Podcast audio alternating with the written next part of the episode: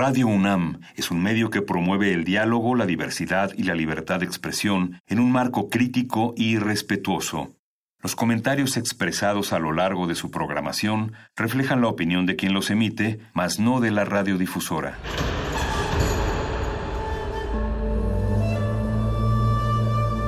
Un templo para la apreciación del ser mediante el sonido. mediante el sonido.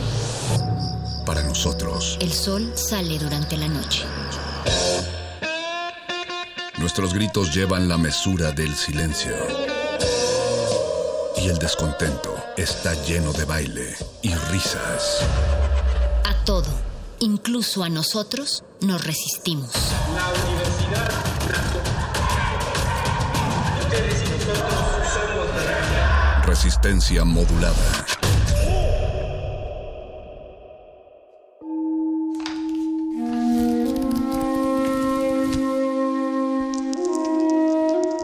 En este sótano la vida es como el Tetris. Si haces algo bien, desaparece. Pero tus errores se acumularán hasta hacerte perder. Hay quien dice que la vida solo te da una oportunidad. Aquí, siempre tendremos otra vida. El calabozo de los vírgenes.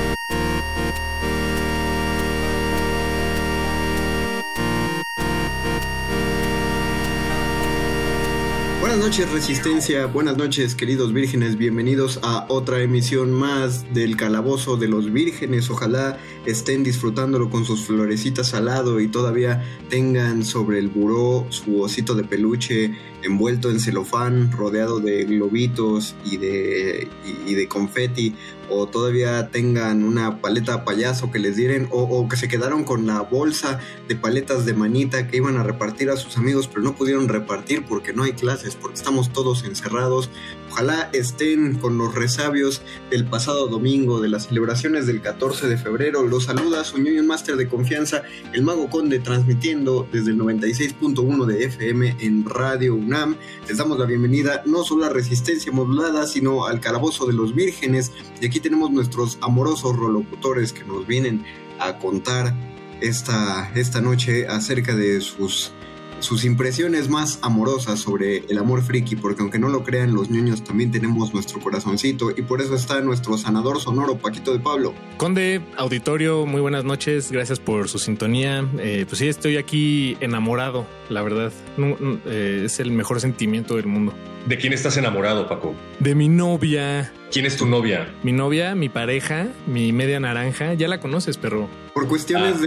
de, de, protección de datos personales, perro, es, es preferible mantener los, los, las identidades escondidas del aire. Pero ya escucharon ahí a, al, al, que olfatea las relaciones, nuestro berserker metalero, el perro muchacho. Hola, perro. Hola amigos, estoy muy contento de estar con ustedes. Yo también estoy enamorado. Qué casualidad, Paquito. Por eso te preguntaba, ¿de ¿no? Por qué? ¿De quién? ¿De quién? De mí mismo. Soy Ranma. Oh, pero espera, Ranma en realidad se, se odiaba. Bueno, no, no le gustaba ah, su maldición. Sí, Él lo consideraba una maldición. Sí, sí, sí.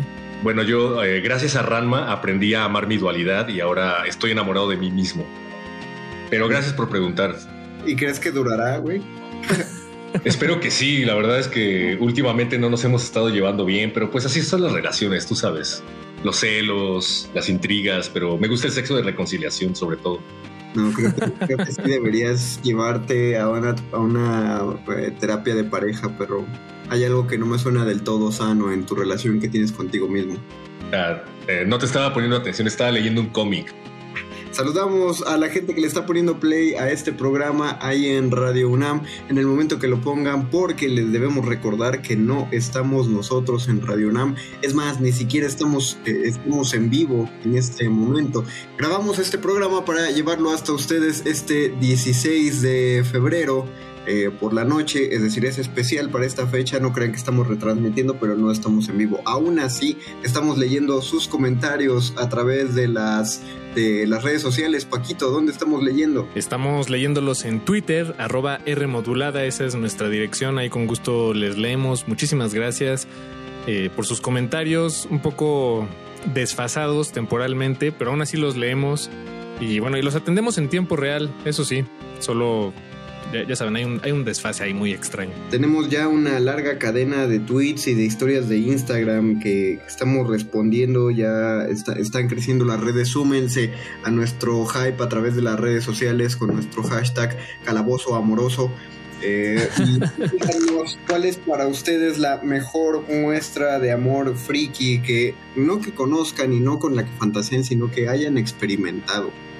La que, la que les parezca eh, lo, más romántico dentro de este mundo de la, cultura popular que eh, ya, ya entraré en ese tema cuando regresemos de nuestra primera pausa musical, pero me parece que es el primer contacto que tenemos eh, con, este tipo de, de, sentimientos y emociones y eso deja que recaer mucha responsabilidad en quienes hacen estas caricaturas o estos juegos. Así que vamos a escuchar nuestra primera pausa musical de la noche. Esto es de Redbone, justo como la escucharon en Guardianes de la Galaxia, Come and Get Your Love. Sonando uh. aquí a través del calabozo de los vírgenes, todo, todos los corazoncitos van acá. El calabozo de los vírgenes.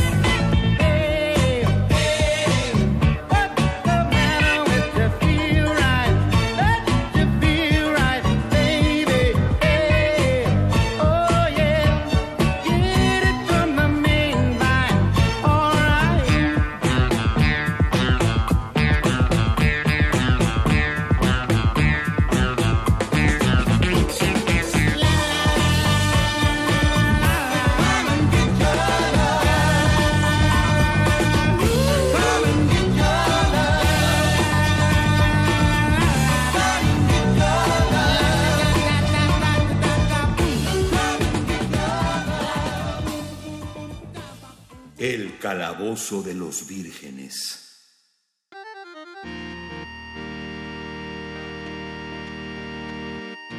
Regresamos al calabozo de los vírgenes, todos los corazoncitos van acá. Acabamos de escuchar Come and Get Your Love de Redbone, como lo escucharon en el soundtrack de Guardianes de la Galaxia. Y les recordamos que nuestra emisión del día de hoy es acerca de amor y cariño friki, cómo se expresa en el mundo de la cultura popular este, este sentimiento que ya Paquito definió como el mejor sentimiento del mundo. ¿Sostienes tus palabras, Paco? Órale. ¿Cómo no? Claro que sí. Yo estoy convencidísimo de, del poder del amor. Desde la primera vez que escuché a los Beatles me quedó clarísimo. ¿Qué fue lo que escuchaste de los Beatles que te llevó a, llegar a esa conclusión, Paquito? Toda la discografía en general de los Beatles está llena de, del mensaje de, del amor, querido perro. Sí, lo único que necesitas es amor. Lo único que necesitas es amor. Estábamos pensando si había una, cuestión en particular que te había llevado a eso, Paco. Pero, y, ah, cuando el perro dijo que qué fue lo primero que habías escuchado o experimentado, eh, se me ocurrió pensar que es una pregunta un tanto incómoda porque no sé bien si es una cosa generacional o una cosa cultural, pero siempre me pareció muy raro que se metieran este tipo de tramas en caricaturas eh, infantiles o no sé cuál era el público meta, pero creo que la mayoría de las personas se sentían, o más bien la mayoría de, los infantes, nos sentíamos incómodos cuando veíamos ese tipo de tramas, o era solo yo. Eh, ahí hay un cruce entre la, sexualidad y, el romance, ¿no? Que creo que también habría que pintar ahí una línea un poco clara para esta emisión, eh, porque una cosa es hablar del, del romance y el amor en estas representaciones culturales frikis y otra cosa es hablar de, de, la sexualización o la representación de la sexualidad. Solo creo que eh, valdría la pena enfocarnos en, en, la relación amorosa afectiva para, para, esta noche. Sí, para esta noche solo, solo va a ser es el tratamiento precisamente de las emociones y creo eh, pues voy a pensar que sí es una cuestión de, de aprendizaje pero no, sé, no sé cómo verlo, no sé si el, hecho de realizar una película con trama amorosa, eh, enteramente amorosa, puede, puede sostener una historia para niños. Eh, la, duda es genuina, no lo estoy, no, no solamente lo estoy acusando de la nada. Claro, por ejemplo, las películas de Disney se tratan de eso, pero al mismo tiempo se tratan de otras cosas que lo hacen interesante. Yo no sé si haya eh, muchas personas que sean fanáticas de la película de Blancanieves, por ejemplo la primera que hizo Disney. ah, yo soy fan. Cuya trama es más simple que todas las demás y ahí sí es solo, si es un enamoramiento medio, pues medio enfermo porque realmente no se conoce nada me cae muy mal ese príncipe porque no hace nada, de todos los príncipes es el que menos hace, nada más canta. Eh, se vieron una vez, él y Blancanieves, no sé, todo, está mal en esa película. Sí, aparte esta idea de que eh, tienes que esperar a que llegue el amor de tu vida, que te dé el gran beso del despertar, fue una idea que eh, permeó a un montón de personas de esa generación y creo que muchos se casaron con la idea. yo entre ellos, estoy esperando que llegue mi príncipe. Ah, yo pensé que tú ya te habías casado. Casi, casi. En eso estoy todavía. Todavía no llega la película de Disney ideal que me lleve a esa, a esa decisión. ¿Estás seguro? Estoy seguro. Pero ahora que lo estabas pensando, ahora que lo decías, estaba pensando en un ejemplo que puede parecer completamente diferente, pero que hubo varias personas que me señalaron el trasfondo romántico y, claro, ñoño del asunto. Estoy pensando concretamente en Interstellar, Interstellar de Christopher Nolan. ¿Vieron la película? Sí, sí, sí, Que es un viaje nerd impresionante porque habla acerca de agujeros negros, habla acerca de agujeros de gusano. Hubo muchos científicos que hicieron un ensayo en torno al agujero negro que se presenta en la película porque por primera vez se nos presentó un agujero negro en tercera dimensión, que en realidad no es pues una mancha negra como veíamos en los libros en 2D, sino una esfera luminosa. Y eso fue algo que le voló la cabeza a muchos científicos y a muchos de los espectadores, pero cuando llegué con esta emoción a platicárselo a una amiga, lo primero que me dijo fue, a mí me chocó por ñoña y romántica. Y es que yo no había topado que el trasfondo de todo es de lo que hablaba Paquito al inicio. El trasfondo es que el amor es el sentimiento más poderoso de todo el universo, de todo el multiverso, y logra trascender el tiempo y las dimensiones. Y yo no lo había visto así. Y ahora, pues no estoy decepcionado, pero sí me queda claro que efectivamente es una película muy ñoña. Es un mensaje muy Disney, ¿no? ¿Hablan del amor del, papá y la hija? O, el amor en general, pero sí. Ajá. Está ejemplificado en el amor del papá y la hija y luego en el amor de Anne Haraway y el protagonista. El amor heterosexual. Sí, bueno, este, en, en ese caso sí. Em, yo cuando vi la película también me, me, sorprendió que esa fuera la solución y resolución de, de, la historia. No creo que esté mal, creo que cierra bien esa, esa película, pero también me, me, pregunto qué diría el Paco del inicio de esta emisión que decía que el amor es el mejor sentimiento, em, porque creo que sí es el mejor sentimiento, pero no necesariamente es el mejor broche de cierre para todas las películas, porque además muchas tienden a eso, o, o tendían al final feliz, al digo, de entrada todas las que decía Conde, por ejemplo, todos los clásicos de Disney de las princesas, eh, Pocahontas, Cenicienta, Blancanieves, eh, La Bella Durmiente, La Bella Durmiente, o sea, todo ese primer lote de princesas, ¿no? Las más clásicas. Exacto. Este. Son, son, pues las recordamos como historias románticas, pero en realidad eh, de, romance verdadero, creo, tienen muy poco. Ahora, ahora nos damos cuenta. Bueno, no, siempre fue así, siempre, siempre lo supimos, solo ahora nos damos cuenta de cómo, del impacto que tuvieron esas narrativas en nuestro comprendimiento del, romance. y, que teníamos, sí, teníamos razón cuando hacíamos los chistes de las sobre las películas, ¿no? Veíamos a la sirenita y decíamos, te estás obsesionando mucho con un muchacho que nada más viste en una estatua y una vez de un barco. lo, decíamos en chiste y, conforme más la vimos y más lo, analizamos, decimos, oye, pues no estábamos tan equivocados, hay algo, hay algo muy raro en esa trama.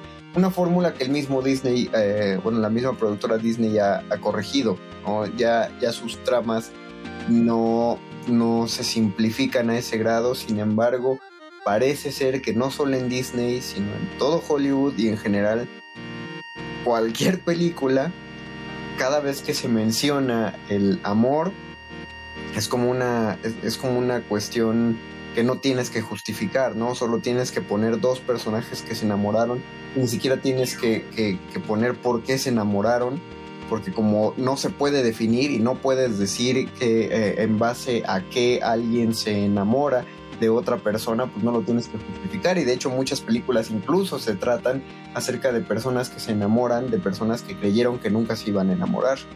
Sí, y además eh, que el elemento catalizador del conflicto o que la motivación del personaje principal sea, como decías, un interés romántico basado en una persona que es prácticamente una desconocida, siempre me pareció bastante extraño incluso de niño. Eh, no estoy seguro de que se haya corregido, pero ¿Tú como guionista en general lo percibes? En las tramas hollywoodenses en general, que eso se ha ido corrigiendo. No, no se, no se ha ido corrigiendo. De hecho, eh, cuando te piden una Biblia, uh, Biblia es como le dicen a los a las carpetas, pues, en la que propones una película o una serie, ¿no? Y, y se llama Biblia justamente porque es escrito lo contiene todo, todo lo que tienes que saber para producir el programa o la película está ahí. Cuáles son los personajes, cuántos son, qué edad tienen, cómo se ven, etcétera, etcétera. Es toda la guía para que se haga la serie o la película.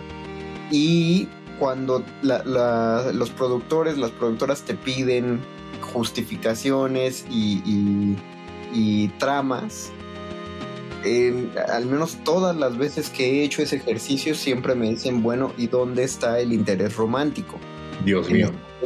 Trate de lo que trate. O sea, si haces una, una película de terror, dicen, va, pero ¿quién se enamora de quién?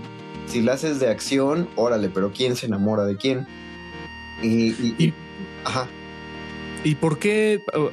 ¿Por qué? ¿Por qué? Digo, entiendo, sí, exacto. Bueno, supongo que esa es mi pregunta tal cual, eh, pero para no dejarla así nada más, eh, quería sazonarla con un entiendo que el sexo vende, pero el amor sigue vendiendo. digo, no sé, es pregunta genuina también. Eh, o sea, en una, de, en una de esas supongo que sí, pero no sé. Está, está, raro porque podríamos, podríamos decir que sí sigue vendiendo porque las productoras siguen pidiendo ese tipo de historias. Pero al mismo tiempo sabemos que las mismas productoras muchas veces no, no saben qué onda con el público, o sea, como que no lo escuchan. Parece ser más bien que en lugar de ponerle atención a lo que quiere el público, son ellos los que creen que quiere el público y le moldean lo que debería querer. Sin embargo, poniendo, o sea, sobre esa misma línea, yo no sé qué sería, por ejemplo, de todas las películas del universo Marvel, solo, solo las películas del actual universo, ¿qué sería si no estuvieran las tramas amorosas de por medio en todas las películas? No hay, no hay una película de ese universo que no tenga trama amorosa. A ver, déjame pensar bien, porque seguramente sí la hay. bueno, yo debo decir. Ajá. Piénsalo y todas tienen un arco donde hay un interés romántico de alguna manera y es un interés romántico que, que sí hace algo en esa trama y sí va a trascender más allá de esa película, justo como todas las películas, esas películas están planteadas para seguir funcionando después de que se acabe la película, todo está planteado. Tal vez no me había resonado tanto esto que mencionas por el hecho de que yo ya estaba familiarizado con los cómics antes de llegar a la sala de cine y no me sorprendía tanto el romance que ocurrió entre Visión y la Bruja Escarlata, que todo el mundo sabía que iba a ocurrir. Queríamos ver cómo se iba a, gestar porque ya sabemos que iba a ocurrir tarde o temprano, pero sí debo decir que me sentí muy incómodo cuando en Age of Ultron aparece el interés romántico entre Black Widow y Hulk. La verdad sí dije como, ah, lo sentí muy forzado. Y no sé si es porque no lo habíamos visto antes en los cómics, o yo al menos no lo había visto antes en los cómics, eh, pero lo, sentí forzado, lo sentí como que alguien en la producción a la hora de estar planeando el guion dijo, bueno, ¿y ahora quién se va a enamorar de quién? Ya sé, Black Widow te vale. no me gustó para nada. Eh, yo no lo sentí forzado, pero sí entiendo de, eh, de dónde viene tu, tu molestia, porque o sea, una cosa es que yo no lo sintiera forzado, creo que lo justificaron bien, pero otra cosa es que parece ser que sí estuvo forzado. Porque tenían que decir, ok, Black Widow debe estar enamorada de alguien, o alguien debe estar enamorado de Black Widow. O sea, forzosamente, ¿no? Así lo, así lo plantearon. No va a ser eh, el Capitán América porque él tiene un amor eterno que bueno, después no fue tan eterno, ¿no? Pero como una sola mujer. Luego se enamoró de la sobrina. Exacto. No va a ser, sí, muy enfermo también. No va a ser eh, Tony Stark porque no. Él ya se volvió hombre de una sola mujer después de que casi se muere. No va a ser eh, Hawkeye porque él ya tiene esposa. ¿no? Y, y, ahí eso que sí les tengo que abonar y que es muy bonito, que sí plantearon una relación muy de amigos eh, y, muy bien hecha entre hombre y mujer, que es un mito que casi siempre se tiene que derrumbar en la sociedad, de si se puede una, una relación de pura amistad entre hombre y mujer. Ahí construyeron una. Entonces, pues sí, creo que más bien se voltearon y dijeron, pues que hay, hay que a fuerzas emparejar a esta mujer con alguien. Sí. Fíjate, no lo había pensado, me gustó mucho esa relación entre Hawkeye y Scarlet Witch digo, y Black Widow. Yo estaba esperando en que cualquier momento Disney dijera, a ver a qué hora se besuquean estos dos, y el hecho de que no ocurriera fue algo que yo disfruté mucho. Que, que exacto, em, me parece, mm, aquí les fallo con el dato exacto, pero voy a lanzar un volado al aire y le voy a apostar a que, a que sí lo tengo, pero me parece que Mulan es la primera película de Disney en la que no termina la, eh, la, la relación o el conflicto, el interés amoroso con un beso, porque siempre hay esta tensión entre Mulan y el... Em, el, general, ajá. Ajá, el general. Eh, y al final, bueno, termina la, guerra. Estoy hablando, por supuesto, de, Mulan, la, original, la, animada. Ajá. Ajá. Termina la guerra. Em, él reconoce la grandeza de Mulan como guerrera y como persona y sobre todo como mujer y, regresa a él a casa de Mulan, pero no terminan besándose. Me parece que es la primera película de Disney que lo hace eh, muy bien porque también los besos, cerrar con un beso, pues ya es un cliché en sí mismo. Sí, es, es fácil. es, es fácil, sí. Ahora es fácil. Tal vez en un momento fue, no fue, fue original, tal vez. Me gustaría pensar, digo, como un ejercicio de imaginación, si nos vamos atrás en el tiempo, no sé, a La Sirenita o a La Bella Durmiente, todavía no existe el, eco que ellos, que estas películas crearon en nuestras concepciones del romance. Claro, claro. estamos en el cuarto de los guionistas eh, mientras escriben estas historias. Tal vez ellos mismos son frikis, apestan a chetos de, de aquel entonces no conocen el amor y tal vez la idea de, que exista la posibilidad de que con solo cruzar la mirada con una persona en la calle o en un muelle, como en el caso de la sirenita, que ahí puedas encontrar el amor y no necesita eh, otra explicación más que eso mismo, pues no se me hace, no se me hace algo feo, o sea, se me hace un anhelo narrativo completamente válido pero sí, se abusó mucho de, eso, creo. Eh, se ha abusado mucho de eso. Ya no, ya no tiene ese impacto profundo de, la belleza del amor o del romance, creo yo. Sí. Se desgastó. También. Como las canciones de Maluma. Esas no se han desgastado, yo las sigo escuchando por alguna razón. Pero también no sé. Se desgasta. No sé hasta dónde más bien se trate de una revalorización por parte de estos guionistas que en realidad lo que querían era replicar un cierto tipo de esquema de valores, porque bueno, estoy pensando en particular en el ejemplo de la Bella Durmiente. Tengo entendido que en realidad la Bella Durmiente se trata de una mujer eh, que se duerme y luego llega un rey que se aprovecha del sueño de la chica para embarazarla. Oh, ¿sabes? En el original o sea, la viola. No sé, no sé, a lo mejor como en la religión católica nunca hubo contacto, pero la cosa es que la chava se embaraza. Y me queda claro que ellos hablaron al respecto y decidieron que no era un buen ejemplo para la sociedad eh, a la que ellos pretendían hacer llegar estos productos y lo cambiaron y entonces empezó a volver un cliché. Pero creo que esto responde a una serie de valores muy estadounidenses eh, que están muy basados en la religión y en una serie de valores muy conservadores, ¿no? Mm, o sea, sí, pero creo que sí estás un poquito sobreanalizando. Siempre, siempre, ya sé. No, en cuestión de, o sea, está padre en algunas cosas sobreanalizar, eh, pero lo que debemos sobreanalizar es el resultado, ¿no? Pero no en el calabozo de los vírgenes. No, sí, o sea, qué es lo que quedó de la película, pero no sobreanalizar cómo se hizo, porque eh, en mismo, si tienen Disney Plus o si no, si tienen los DVDs de colección de, Disney, todos tienen un material extra con un pequeño documental de aproximadamente media hora donde hay testimonios y grabaciones, eh, un registro muy claro de cómo se construyeron cada una de las películas. Y es muy bonito ver el proceso de los guionistas porque justamente la mesa de guionistas eh, pensaba más en función de esta historia nos está gustando cómo queda o no nos gusta. Eh, y solo por si la podemos, se va a vender o no. Eh, no, no, no es todo este ámbito sionista que hemos construido de que, ah, seguramente lo hicieron para moldear la conciencia. Ah, no, no, no. Moldearon la sí, pero no, no era la. No, no, no, eso, eso entra en conflicto completamente con mi comunicólogo interior. O sea, los medios no moldean conciencias, los medios responden a los valores de una sociedad, ¿no? Son un reflejo de esta. Eh, pretenden reforzar los valores, no lo sé, no sé si fue premeditado ciertamente, pero bueno, me queda claro que se volvió un cliché. Sí, sí, sí se volvió cliché.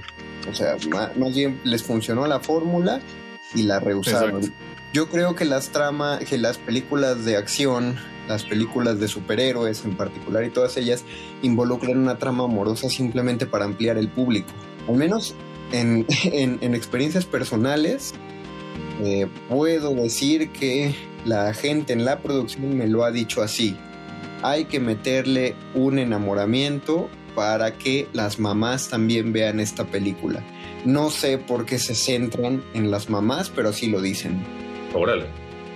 O sea, se te ocurre lo que se te ocurre a la película, si le metes una trama amorosa, tienes un público, porque aparte sienten que la trama amorosa lo expande al público familiar. Y obviamente les va a convenir expandirlo al público familiar, porque no es lo mismo pagar dos boletos en el cine de que lo van a ver solo dos personas, a que pagues cinco o seis boletos porque te estás llevando a todos, ¿no? ¿Qué habrán sentido cuando involucraron sentimentalmente a Luke Skywalker y a Leia en la primera película y luego decidieron que eran hermanos? Pero no los involucraron, no, no, en la primera no los involucraron este, emocionalmente.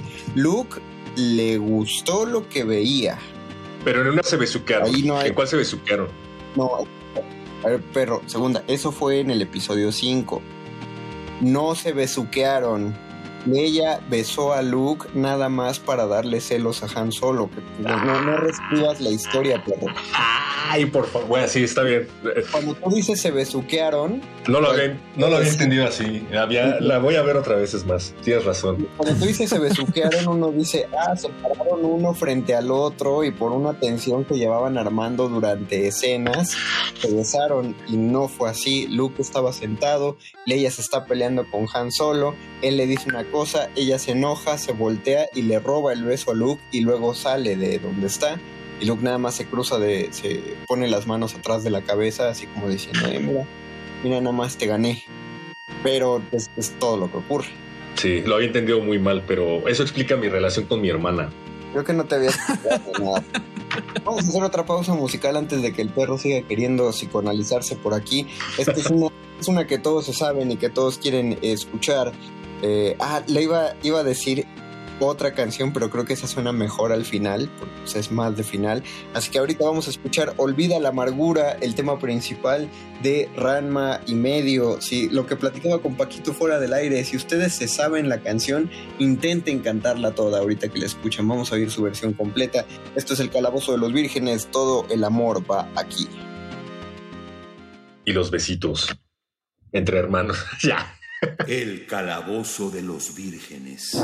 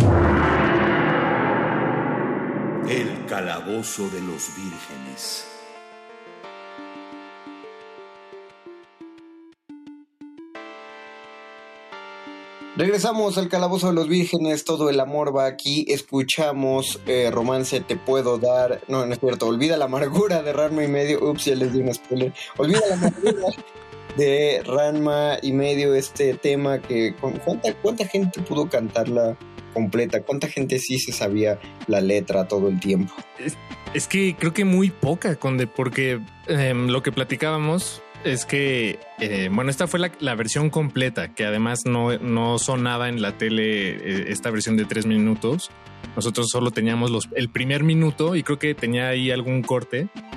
Y sospecho, eh, si hay alguna especie de ingeniero o personas que están involucradas en, en, las transmisiones de la televisión nacional que nos puedan aquí aclarar el, el punto, por favor, se los agradecemos.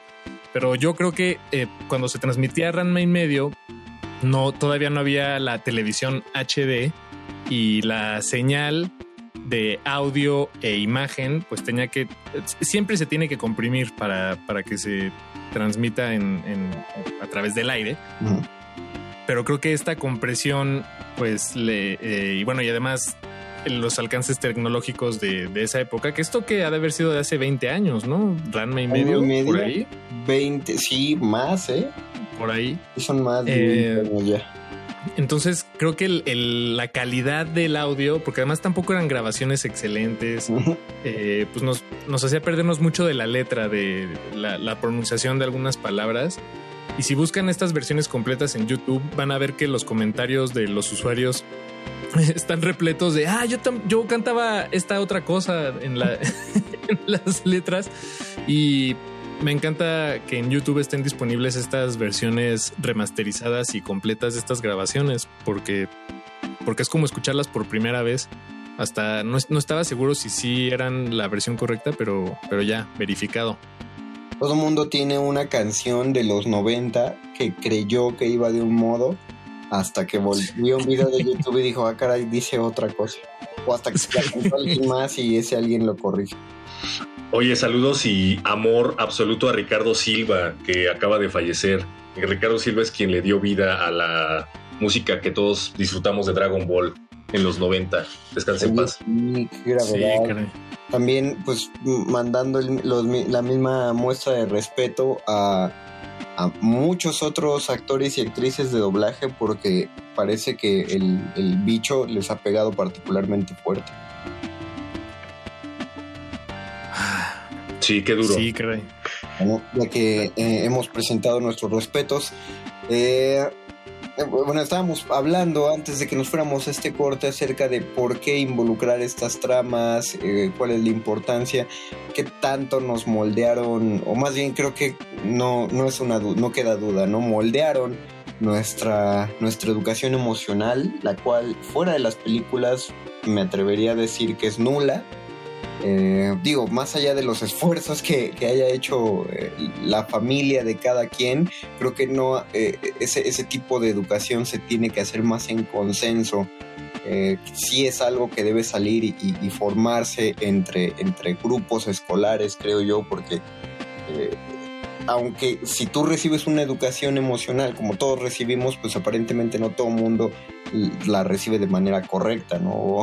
sí, no, no, claro. es como una ética. Estás diciendo que nos educaron las caricaturas, Conde. No. no, en efecto, nos, nos educaron las caricaturas. Sí. Creo que hay otra pareja del mundo friki que yo consideraría muy importante. Bueno, no sé si importante es la palabra, pero, pero creo que es una pareja muy famosa y al mismo tiempo pasa desapercibida y es Lois Lane y Superman. Uf. Ah, claro. Porque es la definición del superhéroe que llega volando a salvar. Eh, mi héroe, ¿no? La, la, la, historia ha tenido, y, digo tenido porque es forzoso, ha tenido que transformarse para sobrevivir.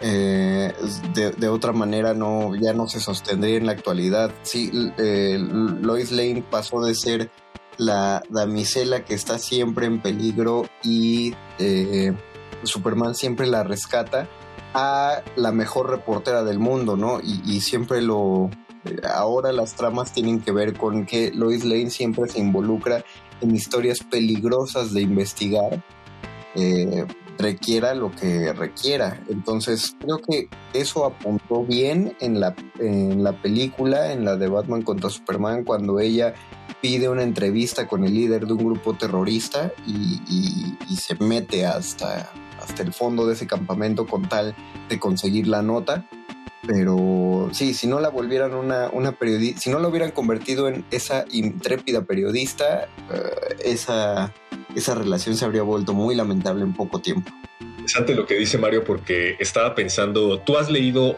Spider-Man contra Superman? No. No. Es un cómic clásico que además tiene una introducción riquísima porque la introducción la hacen los editores de las dos compañías DC y Marvel y hablan de lo difícil dificilísimo que fue llevar a los dos personajes a las mismas viñetas, pero en este crossover, en donde se enfrentan con el Doctor Pulpo y con Lex Luthor, eh, hay una escena en donde sí, algo le pasa a Lois Lane, que es lo que detona la, la trama, pero es interesante porque Lois Lane ahí ya es ruda y es un cómic editado en los 70.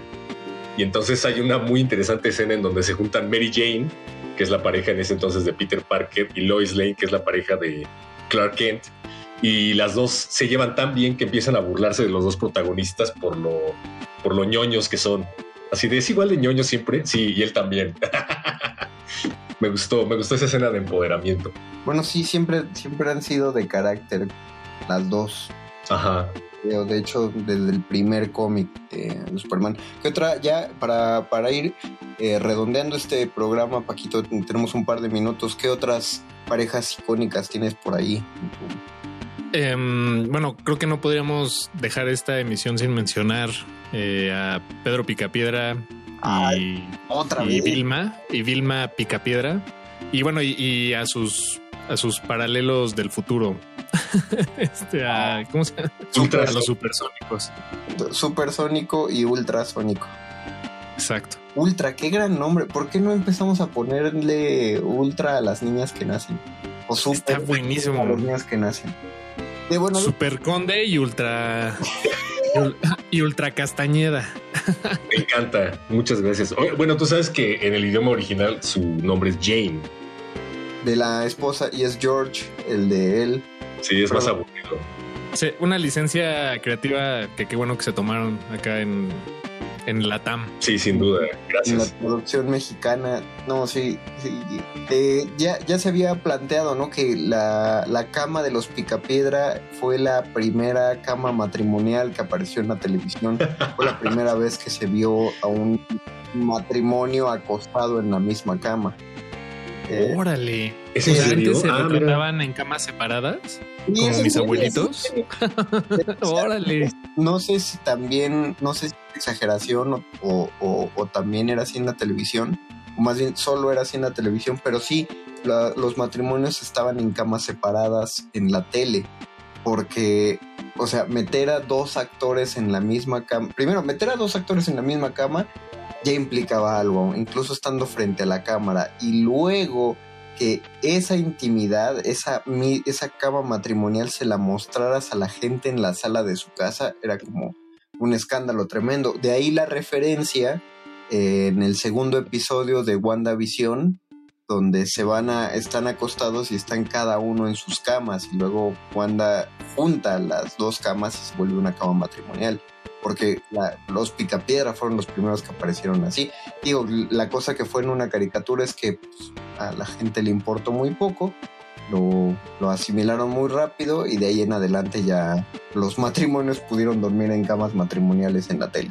Ah, mira, qué interesante. Ojalá se retome la costumbre de las camas individuales. Es mejor para tus, para tus dulces sueños. No, pero lo que, lo que sí es cierto de todas esas eh, eh, parejas es que siempre plantean lo mismo la esposa tiene que lidiar con un sujeto que no es del todo coherente y se enoja todo el tiempo, pero al final él hace algo que lo hace quedar tierno y ya se arreglan mucho.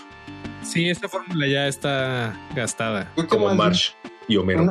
ajá, una. Sí, no, sí, sí, es cierto. Sí, tienen toda la razón. Una cosa es que tú sepas que una relación tiene conflictos y otra cosa es que parece ser que esas eh, historias nos educaron justamente para decir, ah, que se peleen un chorro no es problema, ¿eh? no, no es indicativo de nada, porque si se pelean un chorro, pues siguen siendo un matrimonio, porque un matrimonio se pelea un chorro. Sí. No estoy convencido de que ese sea un buen mensaje.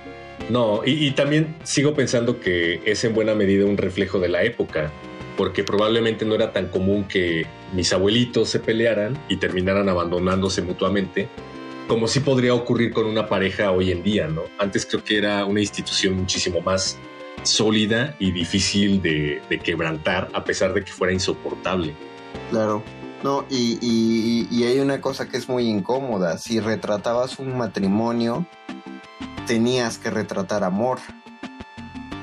Porque ah, claro. Y, y, y, sabemos que no, que no se empata. Claro, ¿qué tiene que ver, no? Dicen. ¿Qué tiene, qué tiene que ver? El matrimonio y el amor. Jaja, saludos. Bueno, para, para finalizar, para ya darle la vuelta, la redondeza a esta serie, a este programa, a esta emisión, que agrademos que nos hayan escuchado, mencionen sus parejas frikis favoritas, empezando por ti, perro muchacho. Mi pareja friki favorita, ay, estoy en una disyuntiva. Eh, no sé si mencionar a Peter Parker y a Mary Jane, nada más porque me gustaba leer los cómics de Spider-Man en los 90 y la trama que tenía que ver con Mary Jane era, era muy rica o Catwoman y Batman, porque eh, tienen una relación muy difícil, los han querido emparentar varias veces y creo que a la fecha no lo han logrado, ¿sí? ¿Ya los casaron? Eh, no te voy a contar el final del arco que se llama justamente La boda de Batman y Catwoman. Ah, bueno, pero eso, me gusta como... no te voy a decir que no te va a decepcionar. Ah, bien, me, me gusta esa relación que tienen entre los dos, agresiva. eh, Paquito de Pablo? Yo creo que yo me quedo con, con Wanda y Cosmo de los Padrinos Mágicos. no. Creo que creo que es una relación a la que uno puede aspirar a tener. Eh, se llevan muy bien, se comprenden, se apoyan, eh, están ahí el uno para el otro, se aguantan. Son eh, mágicos. Son y sobre todo son mágicos. Entonces me, me, quedo con ellos. Nice. ¿Y tú con él? Pues yo iba a escoger a Batman y a Gatúbela, pero ya lo escogiste tú. Ah, pero tú tienes mejores argumentos. No, solo, es que solo hay, hay como momentos que me parecen muy tiernos de los dos, ¿sabes? Y, y hay uno en particular del cómic de Injustice, donde Batman ya se harta de Superman y se toma la píldora de la superfuerza y dice que va a ir a pelear con él cuerpo a cuerpo. Y Gatúbela lo detiene y, y, él dice, no, pues es que es mi trabajo. Y Gatúbela le dice, yo te he escuchado roncar y eso me demuestra que eres un hombre eh, y tú no, y un hombre no tiene nada que hacer ante un dios. Solamente esa frase de donde eh, con una sola cosa ella le dice que lo conoce vulnerable porque ha dormido al lado de él. No sé, me, me resulta muy íntimo y muy bonito y muy tierno eh, de parte de los dos, pero para no, para no copiarte, perro, y no dejar solo así, creo que la, la, pareja que voy a mencionar es la de Aragorn y. Ay, se me olvidó cómo se llama esto. bueno, y, y, es consecuente que se me olvide cómo se llama la, la, elfa del Señor de los Anillos, porque creo que es la última de los ejemplos de la actualidad, es la última relación enteramente romántica que se ha construido donde son muy raros la manera de quererse. ¿Arwen? Arwen. ¿Eowyn? No, Arwen entre Arwen y Aragorn, porque sí es bonito, pero sigue estando como, como muy anquilosado en otra época, ese amor. O sea, Arwen, Arwen sí tiene poder, pero casi no lo usa. Eh, o sea, Arwen movió todo un río, ¿por qué no, por qué no formó parte de la comunidad del anillo? Pero era una hechicera poderosa. Eh, sí, al final no quiso irse a, la, a las islas para hacerse inmortal con los elfos, pero se queda con Aragorn, no sé. Fue muy raro, pero me quedo con esa pareja. atropelladona. Muchas gracias a quien le puso play a esta cuestión, este programa allá en Radio UNAM y gracias a ustedes que nos están escuchando. Este fue un programa grabado, pero aún así contestamos sus mensajes en redes sociales. Los vamos a dejar con nuestra última canción que ya se la habíamos spoileado. Muchas gracias Paquito de Pablo. Muchas gracias, perro muchacho. Muchas gracias, Mago Conde y Paco de Pablo, los amo. Vamos a escuchar este tema de cierre de Dragon Ball. ¿Cómo se llama, Paquito? Romance te puedo dar. Romance te puedo dar de, del tema de cierre de Dragon Ball. Hasta el próximo martes, hasta el próximo calabozo, vírgenes. Mucho, mucho amor. Todo lo que me sobra.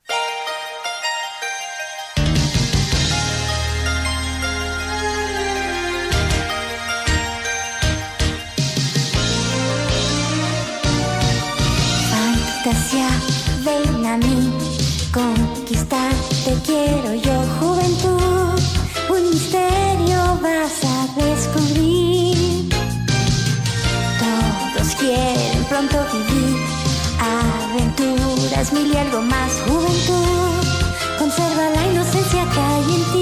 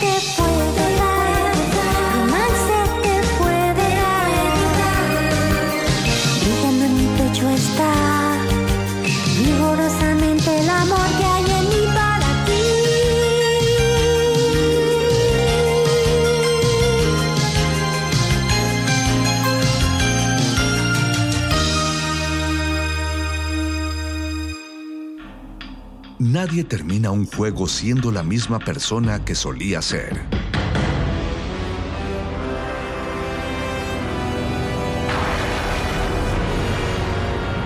Seamos alguien más.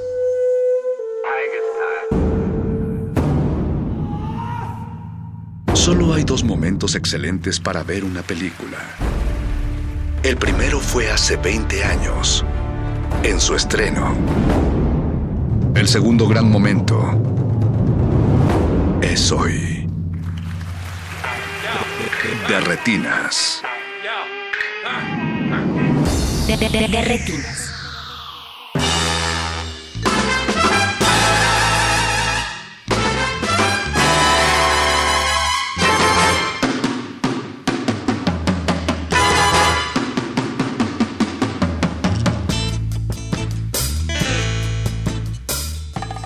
Buenas noches, bienvenidos a De Retinas, esta es su cabina cinematográfica, mi nombre es Rafael Paz y si el reloj lo permite, vamos a estar hablando de cine hasta las 10 de la noche.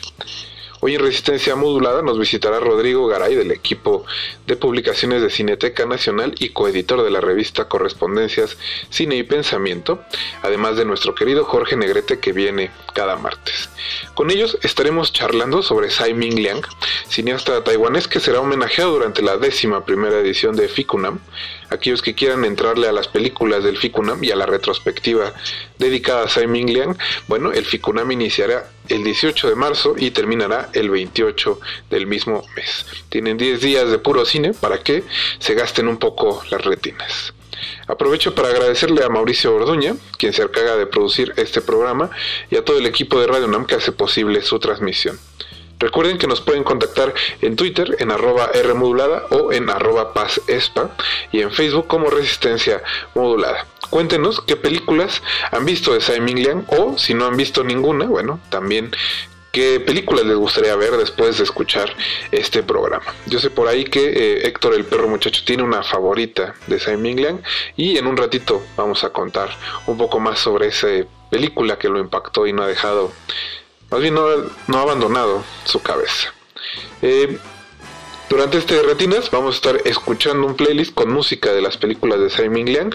El playlist lo preparó el equipo del Ficunam, es pura música china y sospecho que les va a gustar. No se despeguen, están en De Retinas y esto es el 96.1 de Radio UNAM. De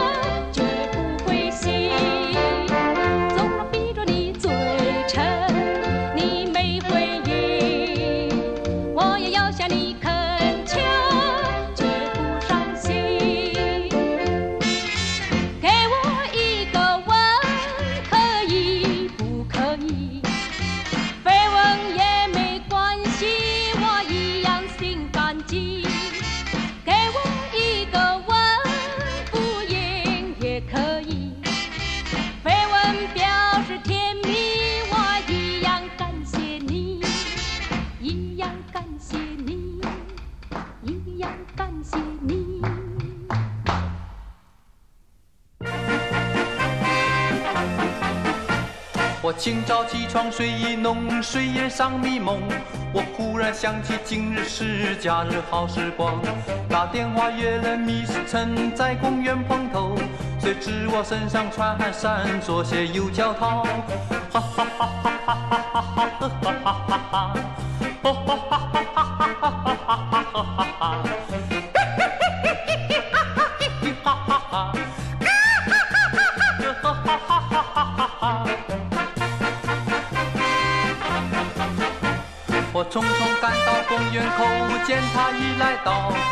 看她身材多苗条，脸儿比花娇。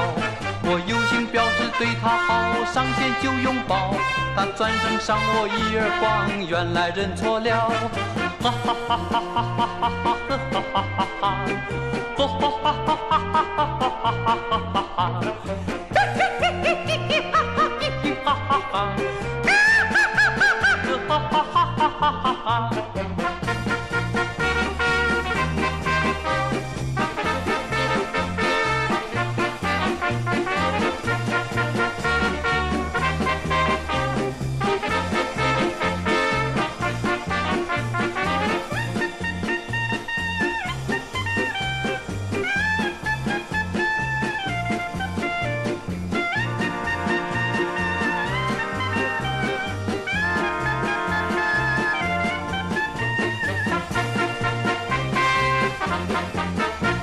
我等到红日当头照，他姗姗来到，我气在心头，向他问为何要迟到。又看他衣裙穿颠倒，拖鞋没换掉。他说为约会心急躁，跟我一样妙。哈哈哈哈哈哈哈哈哈哈哈哈哈！哈哈哈哈哈哈哈哈哈哈哈！嘿嘿嘿嘿嘿哈哈嘿嘿哈哈哈！哈哈哈哈哈哈哈！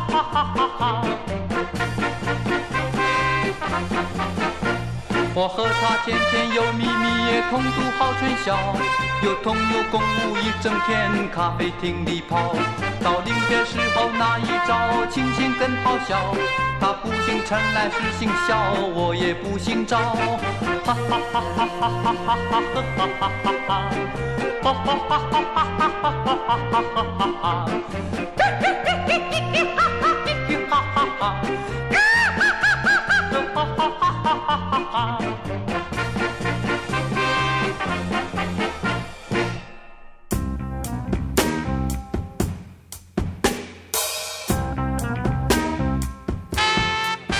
estamos de vuelta en resistencia modulada, estos de retinas, y como les dije al inicio del programa, vamos a estar platicando de uno de los cineastas que será homenajeado este año por el FICUNAM, la décimo primera edición de este festival universitario tan nuestro, tan propio y tan visitado. Y para hablar de la obra de Simon Liang, justo uno de los homenajeados, está aquí como todos los martes Jorge Negrete. Jorge, buenas noches.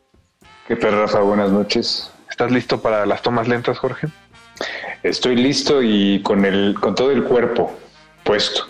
Como debe, como ser. debe de ser. Exacto, como debe de ser. Listo para entrar al sauna de Simon Liang. No sería la primera vez, pero venga.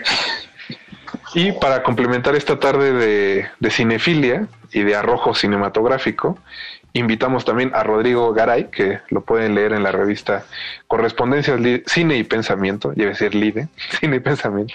Rodrigo, buenas noches, ¿cómo estás?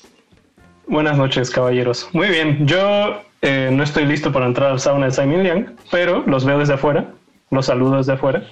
Eh, y qué gusto estar acá, eh, como de retinas pandémico, está, está increíble.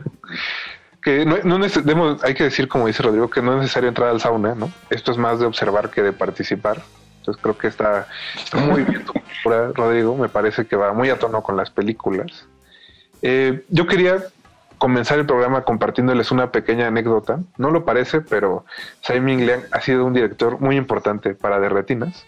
No porque hayamos hablado mucho de sus películas, porque creo que antes de este programa nunca se había mencionado en este espacio, sino porque hace seis, casi siete años que llegamos a ser De Retinas. Recuerdo que lo primero que me preguntó Héctor el perro muchacho, nuestro querido perro muchacho, fue eh, que le explicara Stray Dogs, ¿no? Porque estaba muy enojado con la película y no entendía cómo esa película había ganado algo en festivales internacionales, por qué estaba en la cineteca y, bueno, en el fondo él solo quería que le explicara por qué había sucedido esa película.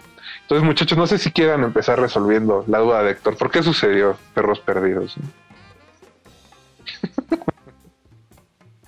Pues digo, más allá de, de cómo responder la pregunta de, nuestro querido Héctor, eh, la cuestión tendría que ver como con de repente este primer acercamiento que suele haber al cine de Simon Liang, ¿no? Como, ah, claro, es un cine de planos muy largos, es un cine como aburrido, es un cine que eh, se oculta como bajo muchos adjetivos, bajo intelectualización, para validar como algo que aparentemente no está ahí. Y la verdad es que cuando uno lee declaraciones del mismo director, cuando uno ve las películas sin esta sin esta pretensión de encontrar algo más allá de lo que está en el plano. La verdad es que se vuelven películas como sumamente disfrutables y mucho más dinámicas y con, mucho, con una apreciación del movimiento mucho mayor que, que incluso en películas de acción que muchos eh, así se, se, se, jactan de llamar como hiperkinéticas, ¿no? Y así usar el adjetivo como muy eh, con mucha soltura. Pero creo que difícilmente encuentras eh, un cineasta en el que puedas como apreciar el movimiento, el movimiento de, no solo el movimiento del cuerpo, sino el movimiento como de, del mismo mundo que que en las películas de Liang. Y particularmente, digamos, no solamente en Perros Perdidos, por supuesto, sino pienso específicamente como en la serie Walker, que fue como otro de esos puntos de controversia cuando se presentaba en Ficunam, porque también había mucha gente muy enojada respecto a por qué voy a ver 25 minutos de un güey caminando, de un, de un güey con una túnica caminando de un punto a otro. ¿Qué, qué placer hay ahí? ¿Qué, ¿Qué, es lo que no estoy viendo? Y como toda esa frustración, y realmente, no sé, no sé qué piense Rodrigo, pero creo que no hay que buscar mucho, ni tampoco hay que intelectualizar absolutamente nada, porque no es lo que le interesa a Sai, que es un hombre que está como mucho más preocupado por la transparencia en más de un sentido que en, que en estos significados imbricados, crípticos y ocultos. Pero no sé qué piense nuestro querido Rodrigo. Que nos cuente, a ver. No, no lo pude haber dicho mejor que tú, estimado Negrete. Sí, lo de la transparencia estoy 100% de acuerdo. Yo le diría al estimado Héctor que peores cosas se han pasado en la Cineteca Nacional. Yo también me pregunto, ¿qué hacen ciertas películas ahí? Es una pregunta que regresa constantemente a mi cabeza durante muchos años. Entonces, no te preocupes. Creo que hay un... Es que sí, ocupa un lugar incómodo, quizás sobre todo para nosotros en México, porque no nada más Simon Liang es un director como de festival, digamos, que de por sí eso ya es, suena medio elitista, medio fanfarrón, ¿no? Festivales internacionales ni siquiera solo como Cannes, sino es más tipo Locarno, más tipo el Fórum de la Berlinale, es decir, un, cine medio radical, como experimental. Y no solo eso es incómodo, sino que él además, eh, dentro de esa categoría, es un cine muy silencioso, sobre todo las películas nuevas, es decir, minimalista porque no pasa mucho, porque estás viendo a un tipo vestido de monje caminando lento en medio de la calle y no corta, sino que además se acerca también al cine LGBT, por ejemplo, de maneras, o sea, con sexo explícito de formas muy incómodas. O sea, como que es alguien que es difícil de posicionar en un centro de confort. Si tú vas a la cineteca como vas al centro comercial, porque eso pasa, digo, no, creo que la división no es este cadenas comerciales cinetecas, sino cines y festivales, a lo mejor, algunos. ¿No? Entonces tú vas un domingo a pasártela bien, a ver con quién platicas de la película y no, no es esto, ¿no? O sea, esto es más bien para para adentrarte un poco a los personajes que te presentan sus películas. Y yo diría, además de los personajes y de esa transparencia que habla Negrete, una especie de posicionamiento de, el personaje adentro de una ciudad en específica, que casi siempre es Taipei, eh, pero, pero es como el lugar de un individuo en una ciudad. Y generalmente las películas, eh, por lo menos las que conozco más o menos bien, es un lugar bastante desolador. O sea, no, no es un cineasta pesimista, pero sí te está indicando que los que vivimos en la ciudad, en departamentos chiquititos, este, solos, con nuestros amigos, ahora con la pandemia más, no están todos lejos, te, hace sentir eh, un poco desolado y un poco triste. Entonces, la tristeza me parece que es un sentimiento que la gente que va al cine en general, no, no los cinéfilos clavados y enfermos, pero la gente en general no le gusta sentirse triste. Entonces, definitivamente la obra de Sai sí es como para... No es la más alegre del planeta, yo diría. y, y sobre todo, digo, escuchándolos y después de haber estado viendo los últimos 15 días películas de Tsai Ming Liang, eh, creo que es uno, un cineasta que te obliga a mirar, ¿no? Que te obliga un poco a detenerte y que si no, si no tienes idea de lo que te va a ofrecer, el, el, producto es en realidad extremadamente violento y no me refiero a violencia en las imágenes, ¿no? O sea, no hay golpes, no hay peleas, no hay este secuencias de acción, como decía Jorge Negrete, no es este la película esta de Crims Hemsworth que sacaron en Netflix hace un año, sino es violento justo porque no te deja otra opción, ¿no? Yo, yo no he visto ninguna película de Sai en el cine, pero imagino que sentarte a ver eh, Perros Perdidos, por ejemplo, o cualquiera que decían ustedes como Walker, sí debe ser un acto muy que te exige mucho como espectador porque no hay manera de que te distraigas en una sala oscura, ¿no? O sea, si el plano va a durar 15 minutos, lo vas a tener que ver completo y no hay forma de evadirte en ese sentido. ¿Cómo ves, Jorge? Creo que tu, o sea, la, apreciación que, hace Rafa me parece como muy, muy justa y muy, muy aguda y quizá, no sé si llamarlo violento. Eh, violento quizá como es una palabra fuerte, definitivamente es un gesto que demanda compromiso. Quizá este, yo diría que es eh, esta parte como del plano es, es algo que demanda del espectador como compromiso.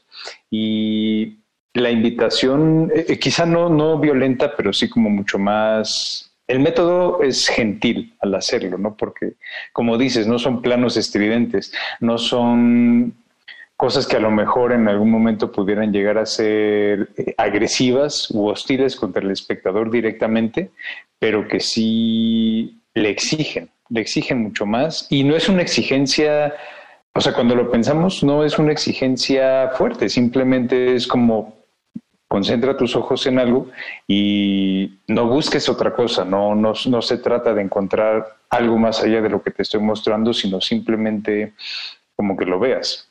A, mí de repente se Me, da, me da la impresión como de quizá va a ser un lugar común lo que voy a, decir a continuación, pero que sus películas son una especie de haiku, y no en el sentido de que son concisas, ¿no? Porque los haiku en realidad son cuatro versos y tienen pocas sílabas y bla. Pero digamos que la poesía eh, china y japonesa antigua, sobre todo, busca eh, como capturar la soledad del ambiente, la manera en que el viento se mueve, el agua baja por la colina. Y, creo que Sai tiene algo de eso, como de esa, esa tradición antigua que se ha perdido un poco con la modernidad ¿no? en Asia y que, que choca continuamente ¿no? como la tradición con lo moderno y creo que ahí es donde, donde se encuentra un poco su cine. ¿Cómo, cómo ves, Rodrigo? Sí, sí, más o menos de acuerdo. Es que también es curioso porque como que generalmente, eh, o por lo menos en la crítica, como que asocias a Simon Liang con planos largos, con silencio, con contemplación, ¿no? Y en general, o sea, si tú te pones a ver todas sus películas y la gente que vaya al Ficunam ahora pues va a tener el chance de hacer eso, de ver su obra desde el principio, se van a dar cuenta que no siempre fue exactamente eso, que más bien a lo mejor esta búsqueda del silencio y de la contemplación fue llegando con los años pero en un inicio, o sea, las primeras películas de Simon Liang son un poco más dinámicas. Igual, no hay, no hay balazos y escenas de acción, pero sí hay mucho, yo diría como mucho movimiento y dinamismo, de nuevo regresando al tema de la ciudad.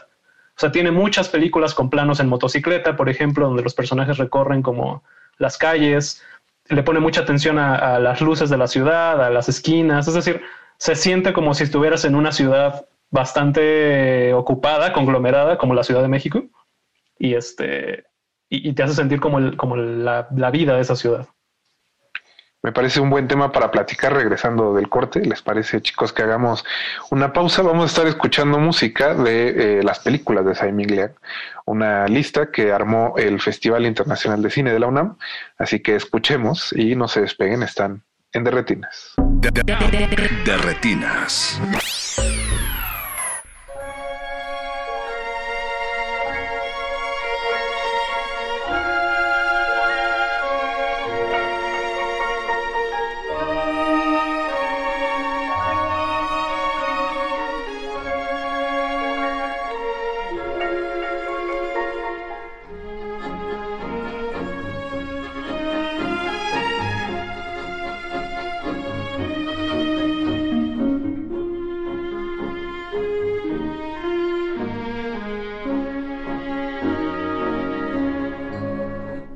想起月下，我想起花前，多少的往事留在我心田。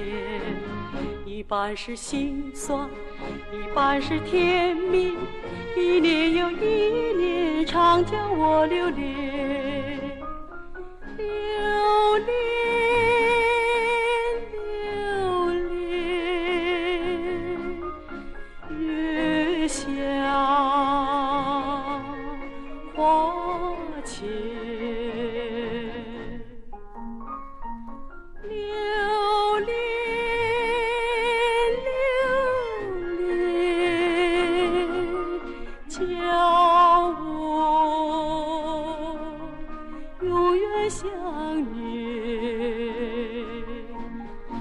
想起月下，我想起花前，多少的往事留在我心田。一半是心酸，一半是甜蜜，一年又一年，常叫我留恋。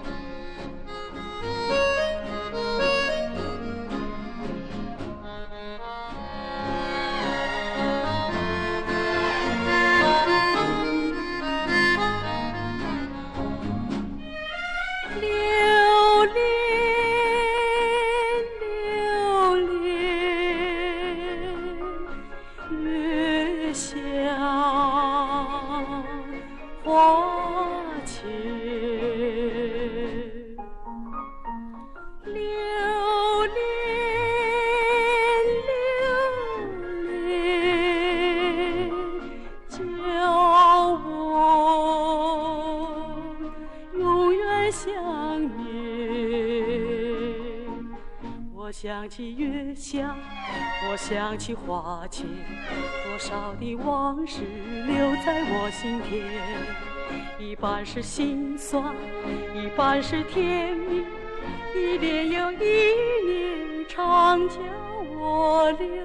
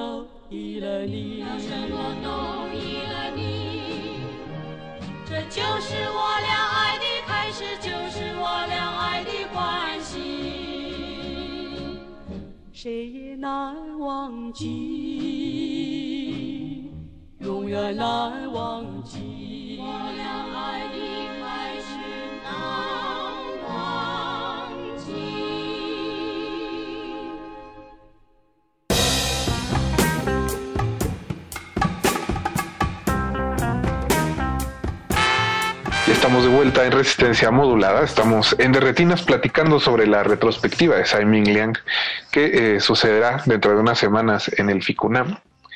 Y eh, bueno, antes de ir al, corte musical, Rodrigo ya nos hablaba un poco de este cambio que hubo en sus películas y sobre todo, digamos, las diferencias ¿no? entre las primeras y la segunda etapa que viéndolas, eh, digamos, como un todo, como un trabajo en conjunto y que creo yo que todavía no termina, eh, en realidad están bastante conectadas. Yo solo diría que Simon Liang fue radicalizando su propuesta y que quizás se debe a que la gente se quejaba de que, eran las, de que las películas eran muy lentas. Yo imagino la escena de que alguien le platicó, digo, alguien lo entrevistó, algún reportero en Berlín o en Venecia y le dijo, Sai, ¿por qué tus películas son tan lentas? Y, Sai solo contestó, "Uh, no has visto nada y siguió haciendo cine.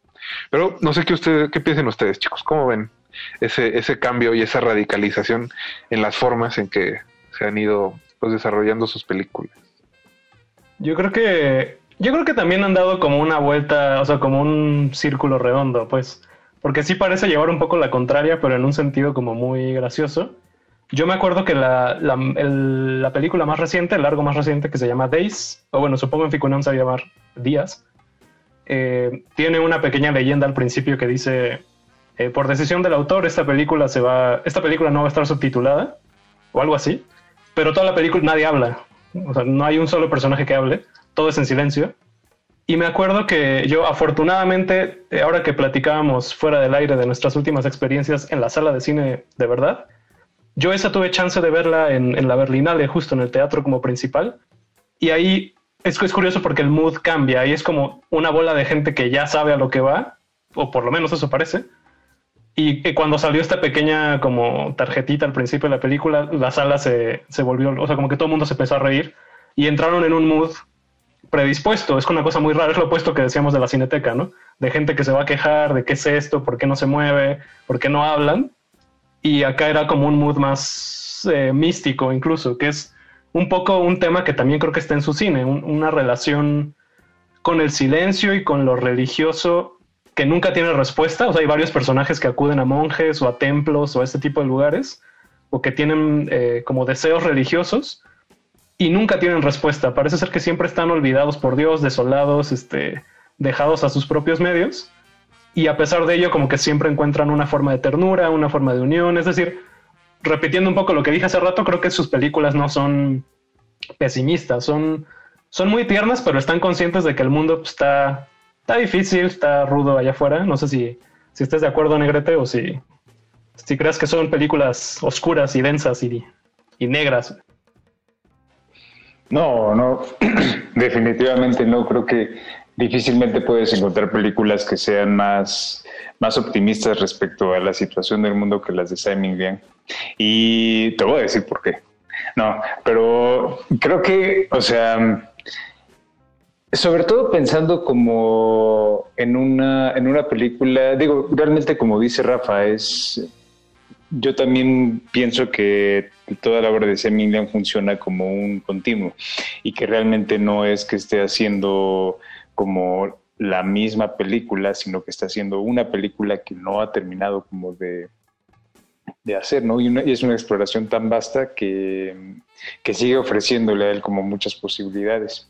Y creo que, o sea, definitivamente existe como esta parte optimista porque justo por lo que comentas respecto a la aceptación de la tristeza, de lo jodido que está el mundo, pero también como con esta, digamos, con esta aceptación, con esta resignación respecto a, la tristeza y a la devastación del mundo, también viene con ello la aceptación como de una de, una caricia, la aceptación de un, de un contacto. O sea, necesariamente si el mundo es tan terrible, también puede, también puede ser igual de, luminoso, igual puede ser tan, tan esperanzador. Y creo que una película que es como muy, muy clara en esta, en este equilibrio es precisamente Goodbye Dragonin, ¿no? Que es como una de las películas que a mucha gente este, disfruta de Sai, ¿no? Incluso gente que a lo mejor difícilmente, ah, como que este tipo de cine no es lo mío, en Goodbye Dragonin encuentran como puntos de contacto eh, como muy fuertes, porque obviamente está, digamos, como mediador eh, justamente la pantalla de cine, la experiencia de la sala cinematográfica que tanto, de la que tanto se ha hablado y de la cual creo que no, no tengo como nada, nada nuevo que decir, ni nada, este, ni nada que no se haya dicho, ¿no? En la, interminable cantidad de, este, de, de orbituarios y, este, y elegías que le han hecho, ¿no? Durante el último año.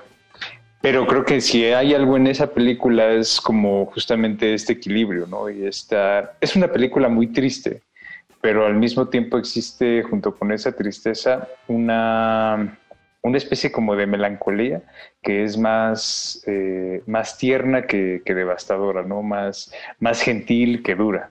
Entonces, existen las dos partes y creo que no solo en esa, sino en todas las películas. Creo que eh, diste buen pie para empezar a hablar de algunas películas que nos gustan de Tsai Ming Liang. No vamos a recorrer todas porque para eso es la retrospectiva, para que ustedes entren y exploren. Y así que le piquen y se den la oportunidad de conocer eh, el cine de uno de los directores que más transparentes, creo yo, y evidentes que hay trabajando hoy día. Quizá en otro programa hablemos de por qué se sobreintelectualiza su obra, ese es, ese es otro tema muy aparte. Pero Jorge, creo que empezaste por eh, la película correcta. Si no han visto nada de Simon Liang, entrarle a Goodbye Dragon Inn es bastante adecuado. Es una película del 2003 y habla de la última noche de un cine en Taipei, un, un, cine de estos viejos que ya no existen, ¿no? Y cuando digo viejos me refiero a cines con más de 500 butacas, que está mostrando una película de artes marciales, eh, un Wuxia, un Wuxia, de los 60 y eh, pues en la sala hay pocas personas, ¿no? Hay una pareja que se está besando y comiendo de manera bastante ruidosa. Hay dos actores que actúan en la película y que se miran con la duda de saber si todavía están vivos, ¿no? O no. Y también recordando eh, ahora sí que lo que sucedió mientras filmaron esa película. Y un joven japonés que deambula en el cine buscando un poco de amor y un poco de cine. no sé qué otra forma, de decirlo. Ah, bueno, y la, la billetera que, que atiende, eh, que escoja y atiende el cine y que hace, hace poco vi una entrevista con, con Simon Liang donde decía que se peleó durante un par de días con la actriz porque no, no conseguía hacerla cojera como él se había imaginado hasta que se dio cuenta de que era una coja triste y él quería que fuera una coja feliz. Entonces, en cuanto le pudo decir a la actriz que, que no era una coja miserable, todo funcionó bien y creo que, que me da un poco de risa, pero creo que se nota en la película. No sé, no sé qué piensan, chicos. Como dice Jorge, es melancólica y tiene mucha tristeza, pero al mismo tiempo no es una. Nadie se está desgarrando las vestiduras porque este cine va a desaparecer. Rodrigo. Cabe mencionar que sí, tenemos que darnos la palabra como si esto fuera una especie de robot o algo así. Sí, o sea, creo que, creo que esta cuestión como del cine, por ejemplo, y de los tributos y de... Eh, no hemos mencionado nunca de qué se tratan sus películas, ni sus personajes, ni nada, ¿no? Pero creo que si nos escucha gente que le gusta el cine, que supongo que sí, que si van al FICUNAM les gusta todavía más, eh, Simon Liang es un... Bueno, podría ser, dice Negrete, quién sabe. Pero si Simon Liang fuera al FICUNAM, eh, estaría muy contento porque es un tipo como muy cinéfilo, que, que, sus películas, a pesar de que tienen un universo como muy cerrado, o bueno, muy como endógamo, eh, tienen muchas referencias al cine clásico, ¿no? Entonces le ha hecho referencias a los 400 golpes, con el actor de los 400 golpes, con Jean-Pierre Leo. Eh, la película que ustedes comentan es una referencia a King Hu, que es, viene del cine wuxia también. Y yo quería abordar una película que también es un referente no cinematográfico, pero digamos a la cultura pop eh, de Taiwán, que es a una cantante que se llama Grace Chang. Y eh, Simon Liang tiene una película que se llama The Hole, que supongo que acá se va a llamar El Hoyo o El Agujero. Y, y, quizás de todo esto que estamos diciendo, que es un cine parsimonioso, este, callado, como no, que no pasa nada, yo creo que The Hole es el ejemplo de todo lo opuesto, del rango que tiene Simon Liang a la hora de filmar, porque es un musical. Ahora, me, llama mucho la atención y esto se lo estoy volando a Adrian Martin, que tiene un, ensayo sobre Simon Young, que se llama Mutaciones Musicales, creo. Por ahí búsquenlo. Y él acota como muy bien las, las fechas, porque The Hole salió en el 98 y Dancer in the Dark, la de Lars von del el musical este que tiene con Björk, salió en el 2000, como dos años después. Y tienen tonos muy, muy, muy semejantes. Son, son musicales bastante crudos en el sentido de que el mundo que rodea a sus personajes es oscuro, es, es mala onda con sus protagonistas, es cruel. En Dancer in the Dark, si seguramente ya la vieron, pues es, todo le pasa a Björk. Es una tragedia así espantosa donde le va terrible y ella canta de todas maneras. Y The Hole es algo muy similar, es, es un escenario postapocalíptico, de hecho, porque te escuchas en las noticias que un virus plagó la Tierra y se está propagando por todos lados y creo que queda muy poca población en Taiwán y entras toda la película con los personajes viviendo en un, en un edificio de departamentos súper jodido, súper sucio, eh, ahogado además en goteras. Entonces te pinta como todo un ambiente eh, urbano, pero desgastado, como encharcado, lleno de cucarachas, de, paredes, paredes como roídas, etcétera, ¿no? Una cosa horrible, pues.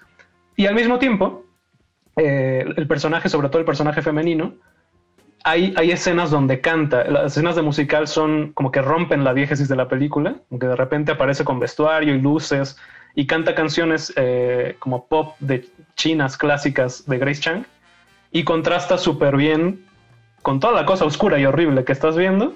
Canciones tan luminosas, tan lindas, tan además tiene como, como coros y bailarines alrededor. Y de repente se acaba la escena musical y regresas otra vez a las vidas solitarias de esta gente que tiene que hacer del baño con una cubeta en la cabeza para que no le caigan gotas. Eh, y ahí, por ejemplo, realmente esto es como una invitación a que vean The Hole para no arruinarles el final, pero tiene mucho que ver con lo que decía Negrete de que a pesar de que parece oscuro y parece triste, todas las películas son como una invitación a, hacer contacto, como a dejarse tocar por alguien más y, y, te das cuenta que no estás solo, ¿no? Entonces, el, plano con el que acaba de Hole es, creo que es mi favorito de todas las películas que he visto de Sai, es una maravilla. Creo que con esa invitación a tocarse en el plano espiritual y físico que hizo Rodrigo Garay, tenemos que ir a un corte musical. No se despeguen, recuerden que estamos en Derretinas y estamos platicando de Sai Ming Liang. Regresamos. Y estamos de regreso en Resistencia Modulada. Recuerden que nos pueden contactar en Twitter en arroba Rmodulada y en Facebook como Resistencia Modulada. Y eh, se me olvidó darles un poco las fechas, pero el FICUNAM va a iniciar el próximo 18 de marzo y durará hasta el 28 de marzo. Así que tienen 10 días para sumergirse eh, en la filmografía de Simon Liang y creo que sumergirse es un verbo adecuado, dada la cantidad de agua que hay en sus películas. Eh, Jorge, antes de que se nos vaya el tiempo, creo que tú también Digo, más bien, ¿qué película le recomendarías a los radioescuchas para que no se pierdan de esta retrospectiva dedicada a Simon Liang? Mm, digo, quizá más que una recomendación, es como tomar la, tomar la oportunidad para hablar de una, de una preferida personal que digo, desde el momento que, desde la primera vez que la vi, o sea, como creo que es una película que concentra justo lo que decía Rodrigo en, su intervención en el bloque anterior, que es como toda esta, toda esta parte como eh, cinéfila que tiene Simon Liang y además como aprovechar la oportunidad de, estar en el lugar en el que está y eh, jugar, un, jugar mucho como con con los iconos, jugar como con las figuras de... Mm, y digo, por ejemplo, hablaba él de Jean-Pierre Leo, eh, que sale en ¿Qué hora es allá? Pero eh, el mismo Jean-Pierre Leo también apareció en otra película junto a muchas otras celebridades del, del cine francés que es este Visage o Rostro, que es una película del 2009, en la que este, sale, por supuesto, eh, el protagonista de siempre, eh, Li Kangsheng, que, del que hemos hablado poco, pero que eh, seguramente quienes ya hayan visto las películas de Sai o quienes vayan a adentrarse más a su filmografía a partir de la, de la retrospectiva va a ser el rostro justamente que van a estar como viendo recurrentemente y el rostro más importante dentro de la filmografía de, de Dime. Y es casi un, avatar, ¿no? De Sai Mingliang. En realidad, este Me A recuerda mucho. sí. A esas a la- ya no sé si él es, si Simon Liang no es Lee Kan-shek o Lee Kan-shek no es Simon Liang. No estoy muy me, me recuerda mucho a, a David Lynch y este Kyle Mac, bueno, el Kyle MacLachlan. McMallahan, eh, donde Lynch lo conoció de joven y dijo, este medio, que se parece a mí y lo metió en todo lo que pudo de ahí en adelante. y creo que pasa algo igual con Lee Kan-sheng y con Simon Liang. Es como, y además, son como espíritus hermanos. ajá, y además Simon Liang ha dicho Ajá, que ya nunca va a hacer una película sin él. O sea, creo que no la ha hecho, pero nunca más va a filmar sin, sin Lee Kang-sheng. Entonces, a eso hace que te- además te sumas más en el universo de estas pelis porque todas sale, en todas sale el mismo güey. Sí, y mientras más envejece Lee Kang-shek, más se parece a Simon Liang. Entonces, sí, definitivamente no lo va, no lo va a soltar. Pero en esta película en particular de, de Rostro, o de Visage, que es el título original, eh, es Lee Kang-shek interpreta a un cineasta este, taiwanés que viaja al Museo del Louvre eh, en París para hacer una película que explora, o más bien como moderniza el mito de, este, de Salomé. Entonces, a partir de eso, es como una concentración de estilo, básicamente. Es, un ejercicio de estilo, pero es, es, una, es, una, es una golosina, evidentemente, para, para gente cinéfila, ¿no? Porque tienen apariciones, entre otros, este, Jean Moreau, eh, Fanny Ardant, eh, Mathieu Maric, eh, el mismo Jean-Pierre Leo, y eh, sale junto con Lee Kan-shek co- eh, en muchas de las secuencias como musicales, retomando también el Sai, el Sai retomándose a sí mismo, particularmente en la de la película de River que mencionaba Rodrigo, a Leticia Casta, eh, esta famosa y muy bella este supermodelo, eh, también haciendo canciones de este de musicales este, orientales ya muy, muy viejos. Entonces es una especie como de concentración y explosión de, estilo, ¿no? Eh, que es, puede llegar a ser como y parecer muy artificial, eh, deliberadamente como eh, artificiosa, pero que tiene muchas cosas que a mí en lo, que a mí en lo personal eh, que disfruto mucho y que creo que de alguna u otra forma reivindican como este, este placer simplemente como de ver a celebridades en la pantalla, de verlas no haciendo mucho, eh, de poder tener la oportunidad de verlas interactuando y de alguna u otra forma poder eh, descubrir el impacto y el valor que simplemente que un simple rostro puede llegar a tener cuando se filma de cierta forma y cuando se usa todo lo que ese rostro ha proyectado en otras películas eh, en un momento en particular. Entonces, por eso esa película este, la disfruto bastante. Las estrellas, ¿quién lo diría? Son como nosotros. Creo que es el mensaje eh, que le quieres dar al público, Jorge. Espero no haberme equivocado. Eh, Rodrigo, en tu caso, ¿cuál, ¿qué película quisieras recomendarle a, a los redescuchas de Derretinas? Eh, bueno, además de la que les había dicho, The Hole, hay una película anterior, eh, que ahora sí, The River, o El Río, que yo creo hasta donde mi equipo de investigación personal ha llegado, es, o sea, me parece que es el punto de inflexión de Simon Liang. O sea, toda esta energía que traía como de filmar joven, de... Además no hemos dicho, pero, pero Simon Liang es alguien que viene de la tele, de, de, de filmar tele y de trabajar en tele. Entonces, suena muy raro ahora que vemos sus películas nuevas como tan tranquilas, que en realidad es alguien que venía del guionismo, de, cosas como más estructuradas y parece ser que viene escapando de ahí.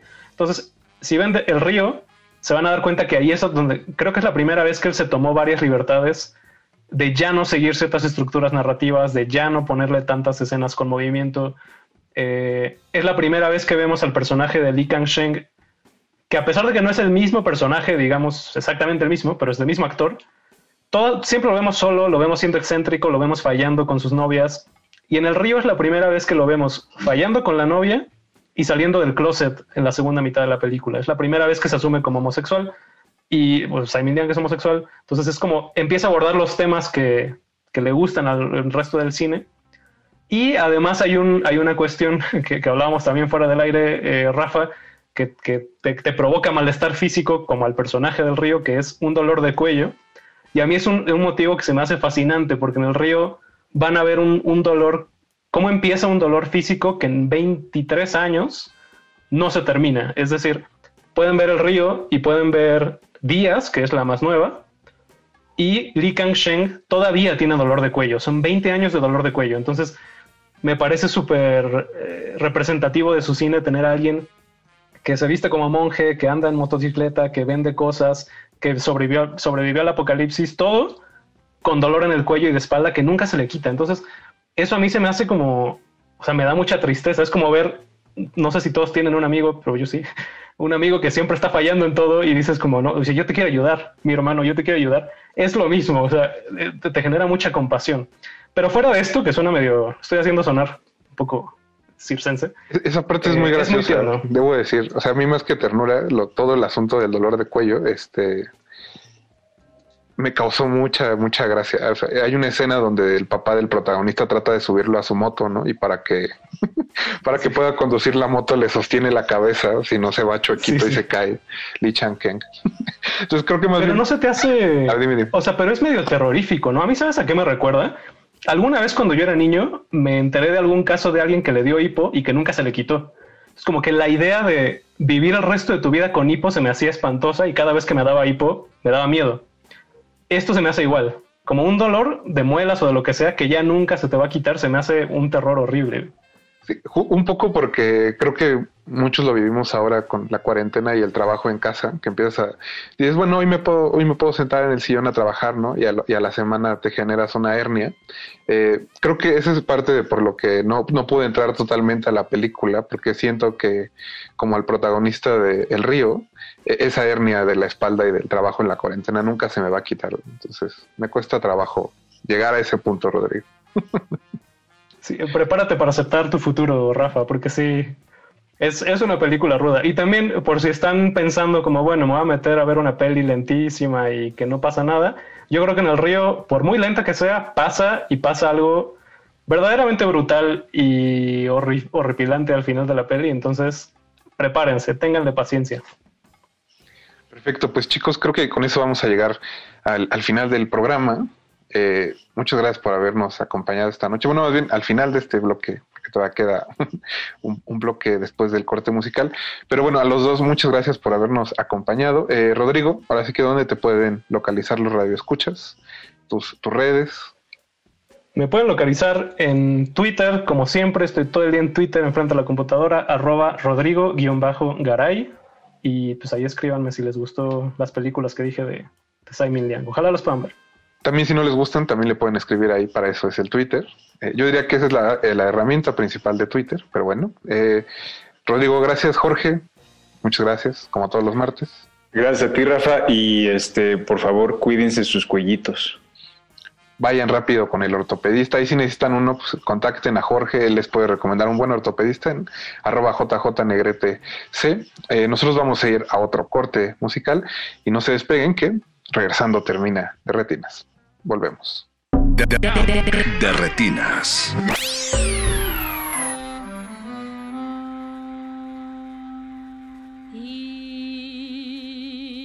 何必要说苦？何必要受苦？快向前走，照进你的生路。照进生路，要跨完步，要跨完这步，才到安乐土。你要坚信等。振作精神，要一步又一步，振作你的精神，要快快迈开大步，难关渡，要求幸福，必须爱情辛苦。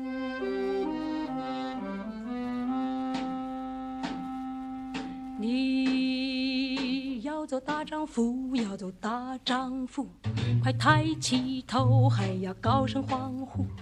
迈开大步就没拦阻，要迈开大步才到安乐土。你要静心等，振作精神，要一步又一步，振作你的精神，要快快赛开大步难关渡，要求幸福必须挨尽辛苦。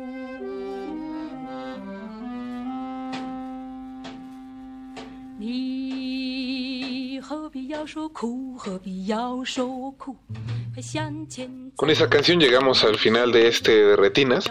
Muchas gracias a Rodrigo Garay y a Jorge Negrete que nos acompañaron esta noche para platicar un poco sobre Simon Liang. Como les conté al inicio, la música salió de un playlist curado por el equipo de Ficunam y como los nombres de las canciones vienen en ideogramas, pues no me atrevo a tronarles un oído intentando hablar chino. Así que aquellos que lo quieran, para disfrutar en sus tardes de ocio. Bueno, el link estará en nuestras redes sociales, ahí lo pueden obtener. Recuerden que estamos en Twitter como arroba resistencia digo como arroba R y en Facebook como resistencia modulada. Muchas gracias a Mauricio Orduña que se encargó de producir este programa. Los vamos a dejar con una invitación de nuestros amigos de la Academia Alphaville para un curso sobre cómo hacer tu primer cortometraje y una y posteriormente vendrá la selección musical de Ultramarinos en el playlist de Resistencia Modulada. Mi nombre es Rafael Paz y los espero el próximo martes a las 9 de la noche para hablar de cine en Derretinas. Hasta luego.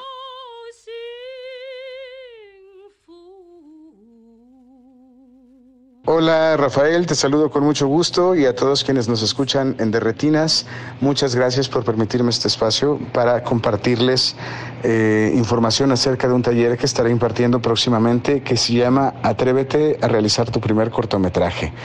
Eh, yo soy Sergio Tobar Velarde, soy director de cine, eh, tengo 25 años haciendo películas, muchas de las cuales han sido producidas de manera independiente.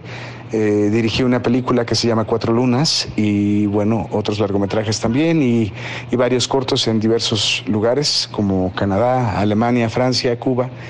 Y en esta ocasión, eh, pues me gustaría compartir con quienes decidan acompañarnos en esta aventura los conocimientos y mucha información que yo he ido eh, adquiriendo a lo largo de, de, rodajes y de los años y de los proyectos. Y bueno, cuando una persona quiere hacer una película y siente este deseo en su corazón, me parece que, que debe seguirlo. Y yo pienso que si alguien ya tiene un poco de experiencia haciendo cortometrajes, este este taller le, le, le, va a aportar cosas muy valiosas, pero también si es alguien que nunca ha tenido ningún tipo de acercamiento, este taller es también muy ideal. Eh, porque en términos generales se trata de una aventura y de lanzarnos a explorar otros horizontes, otras perspectivas, otra forma de ver y de entender eh, la realización del cine. Yo he trabajado muchas veces con presupuestos altos, pero al mismo tiempo me ha tocado trabajar en muchas ocasiones con, con nada y tener que ingeniármelas y utilizar la imaginación para poder sacar adelante los proyectos. Así que este curso nos va a llevar eh, nos va a permitir conocer desde el proceso de concepción de una idea, elaboración de un discurso, construir un guion, eh, el trabajo con actores, las cuestiones logísticas, la producción, cómo poderlo financiar, cómo poderlo eh, producir. Eh, el trabajo en un set, cómo se ilumina, eh, es decir, de alguna manera abarcamos todo, incluso hasta la postproducción y la distribución en festivales, y, y son muchos temas los que se ven y, pero de alguna manera se, se observan de forma tan práctica que en realidad se queda muy cerca del corazón la información, porque básicamente, y esto es importante mencionarlo, este es un taller que, que ante todo es una experiencia de vida en términos emocionales. Eh, descubriremos cosas de nuestro corazón que probablemente ni nosotros sabíamos. Eh, los invito, pueden visitar academiaalphaville.com y busquen por favor el taller Atrévete a realizar tu primer cortometraje. Eh, muchas gracias Rafael por el espacio y gracias a todos los radioescuchas de, de Retinas. Antes de continuar tu camino, recuerda, no hay películas sin defectos. Si los buscas, te convertirás en crítico de cine. De Retinas.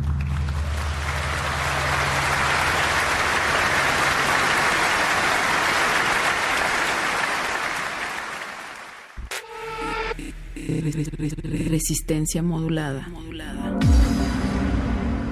La noche modula.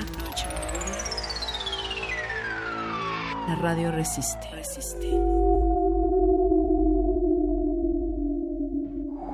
Alerta, alerta. Estás escuchando la voz de la calle. Estás escuchando la voz de la calle. La voz de la calle. La voz de la calle. Hola radio escuchantes del programa número 16 de La Voz de la Calle. transmitiendo amorosamente desde la esquina de mi valedor en Bucareli 69 con sus locutores estrellas, las poblaciones callejeras de la CDMX. Esta ocasión hablaremos de las relaciones riesgosas. Amor a la naturaleza, amor a las mascotas, el amor a Dios. ¡Apláudeme, cabrón! Eso chinga. Estás escuchando La Voz de la Calle.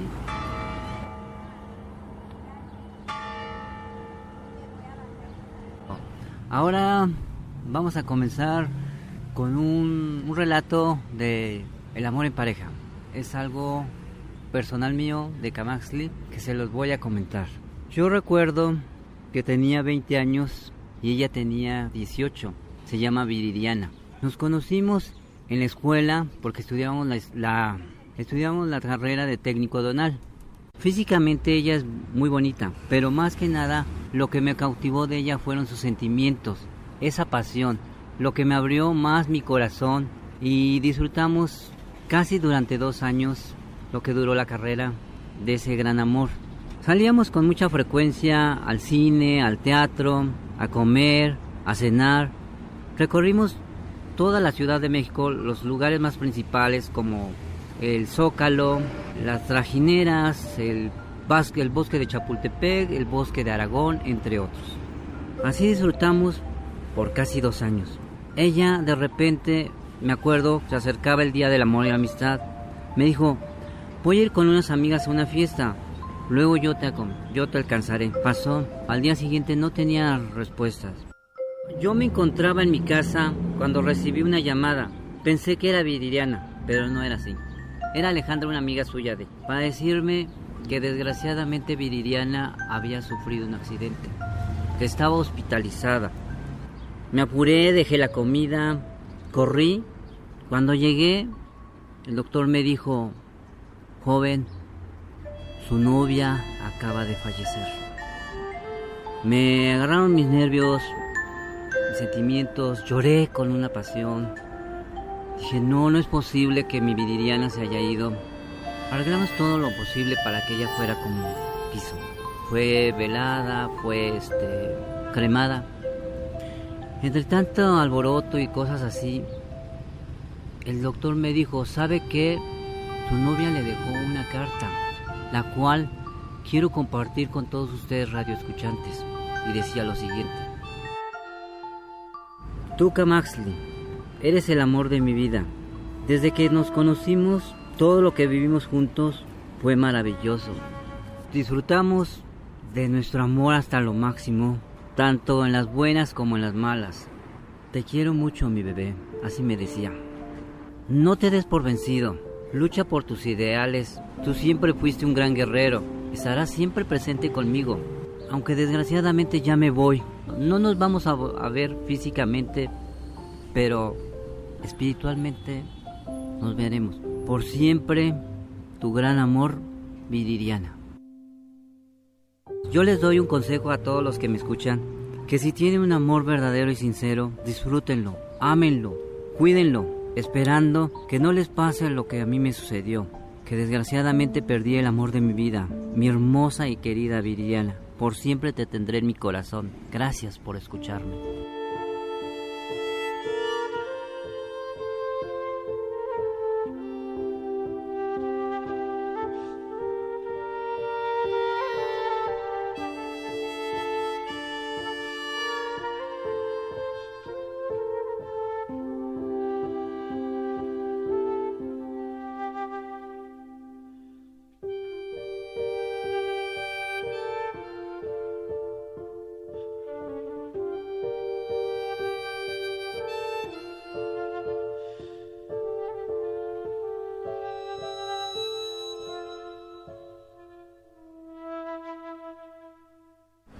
Amigos, yo soy Adrián.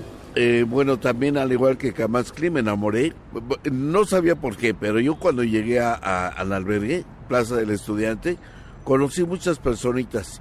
La mayoría de los que estamos en, en el albergue, yo diría que un 90% de la comunidad es gay. No- es muy raro aquel que tenga novia, casi todos tenemos pareja hombre con hombre. porque no nos permiten tener mujeres ahí. Esta historia de, de por ejemplo, de, de César, resulta que yo, yo les proporcionaba café, pan, tortas ahí en- dentro del albergue.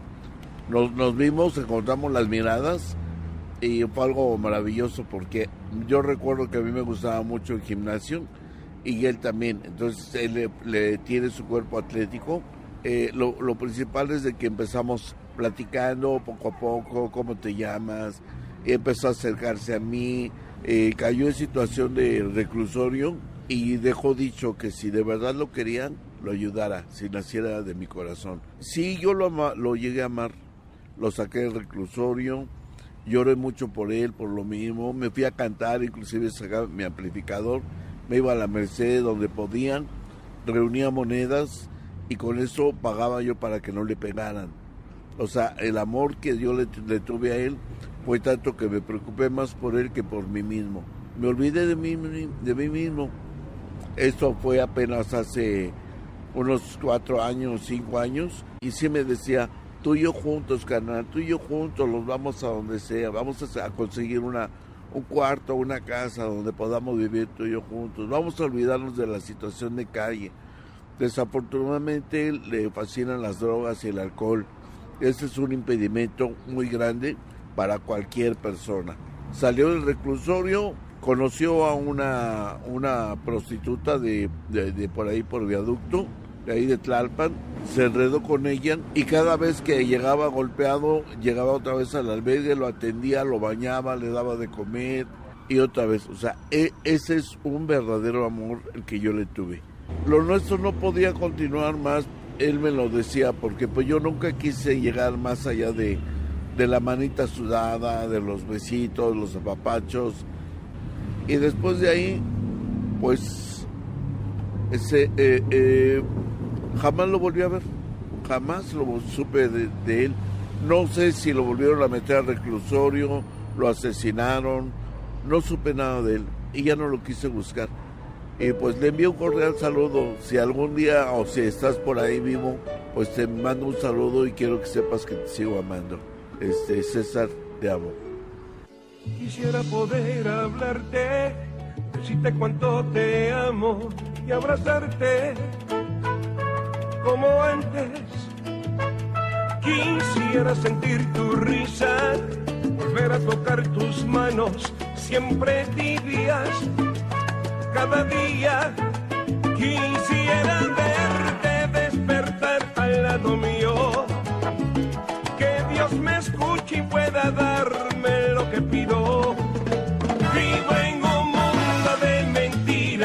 fabricando fantasías para no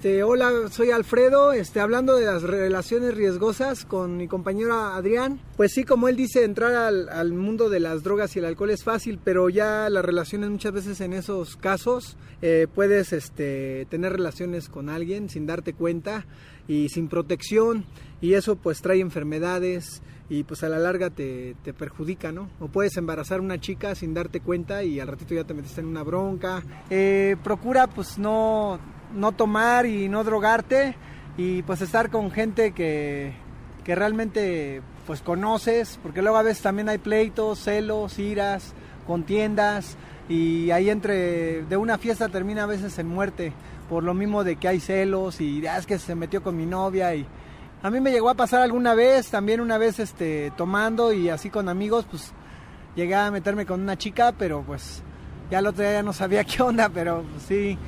Yo me acuerdo que antes también hacíamos fogatas con llantas, quemábamos llantas a las 2, 3 de la mañana, nos amanecíamos toda la banda y pues ahí convivías con tu novia ahí al ladito de ella en una llanta ahí este pues en el fuego, ¿no?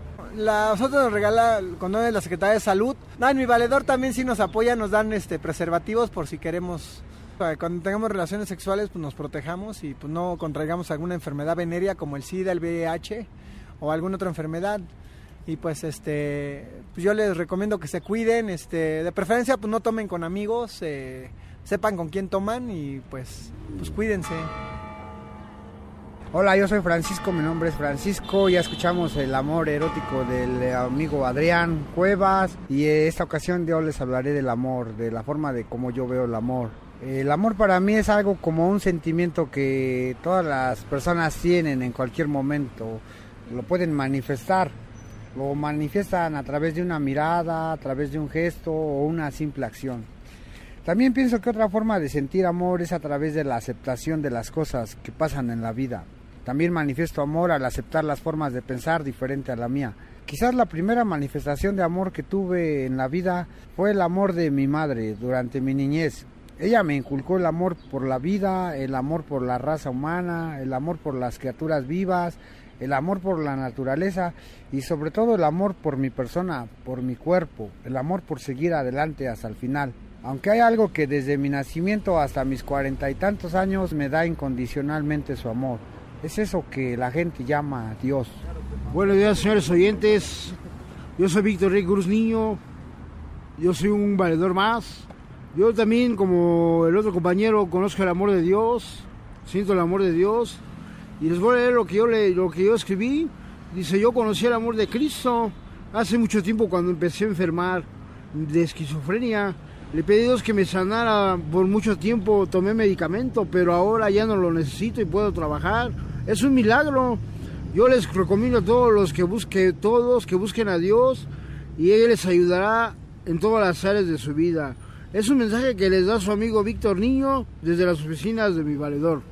No se olviden de Cristo. Ahorita no, ahorita no puedo leerlo, pero quisiera leerles un, un versículo de la Biblia, pero ahorita no puedo leérselos. Otro día será. Ahora vamos con mi amigo Santillán. Considerando lo que dijo el compañero Víctor en cuanto al amor de Dios, ¿sí? Eh, yo considero que el amor se presenta muy diferentes facetas y así como se considera tan grande o inmenso el amor de Dios, también tenemos otro tipo de amores y en mi caso yo quisiera comentarles algo que yo tuve en la infancia. El amor para mí ¿sí? es felicidad al tenerlo y tristeza al perderlo. En mis 60 años de vida he disfrutado el amor de diferentes maneras. Una forma fue a través del amor a las mascotas y sobresalen varios perros durante mi infancia y también siendo adulto. Mi primer perro fue la changa. La encontré abandonada en el parque eh, Casas Alemán. Estaba atorada en un tubo. Era cachorra. La llevé a casa. Tuvo pelo dorado como la raza Golden Retrieve. La disfruté como cinco años. Teníamos tres perros. La changa, el negro y el pilón. Nos daban compañía, nos daban alegría, cuidaban la casa. Yo tenía aproximadamente siete años y era el menor de seis hermanos. Vivíamos en el parque eh, Casas Alemán. Tuvimos que cambiarnos a una vecindad. Lamentablemente no pudimos llevar a vivir con nosotros a los perros. Los tuvimos que dejar en el parque que empezaron a remodelarlo. Ahora actualmente se llama Deportivo José María Morelos y Pavón. Durante varias semanas mi hermano Javier y yo les llevamos de comer y en ocasiones el negro nos iba a visitar a la vecindad. Atravesaba el patio como 30 metros.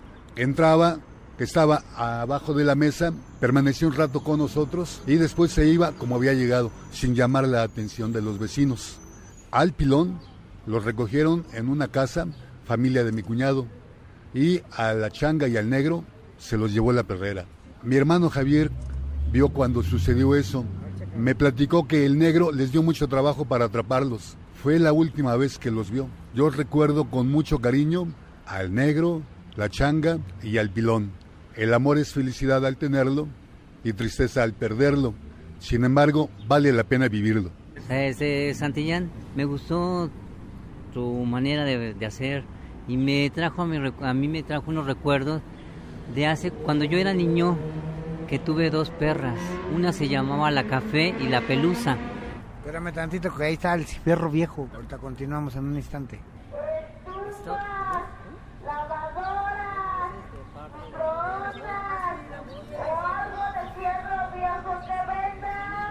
Dame 10 por el Camasli sin ver. Tenemos la, los sonidos. Es el Camasli, es una reliquia.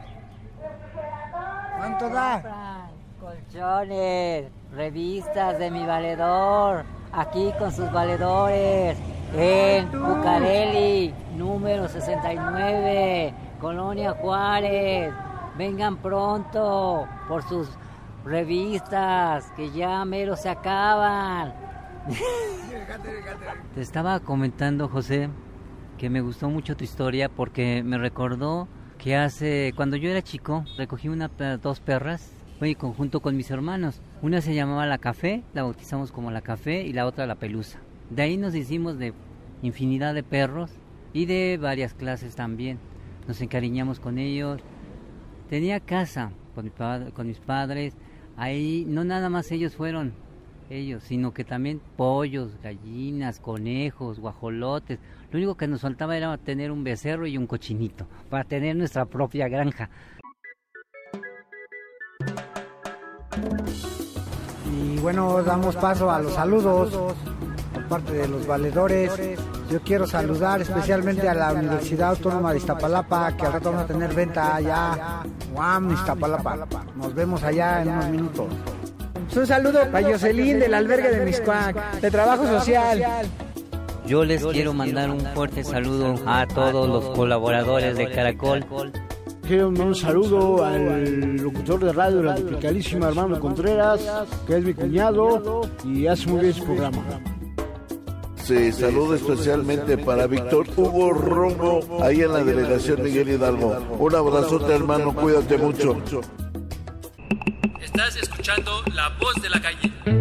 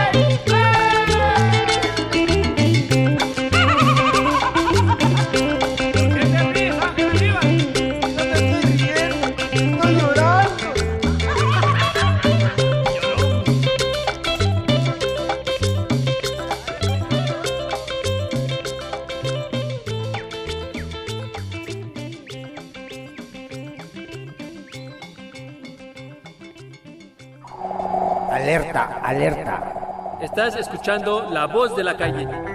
Estás escuchando la voz de la calle. La voz de la calle. La voz de la calle. Muy buenos días, o buenas tardes, o buenas noches para todos los escuchantes de La Voz de la Calle. Hoy el tema es confianza en mí mismo. Contaremos con la grata compañía de Adasha, compañera distribuidora de la revista Mi Valedor. Además, practicando la indigencia. Consejos para escaparte de la policía.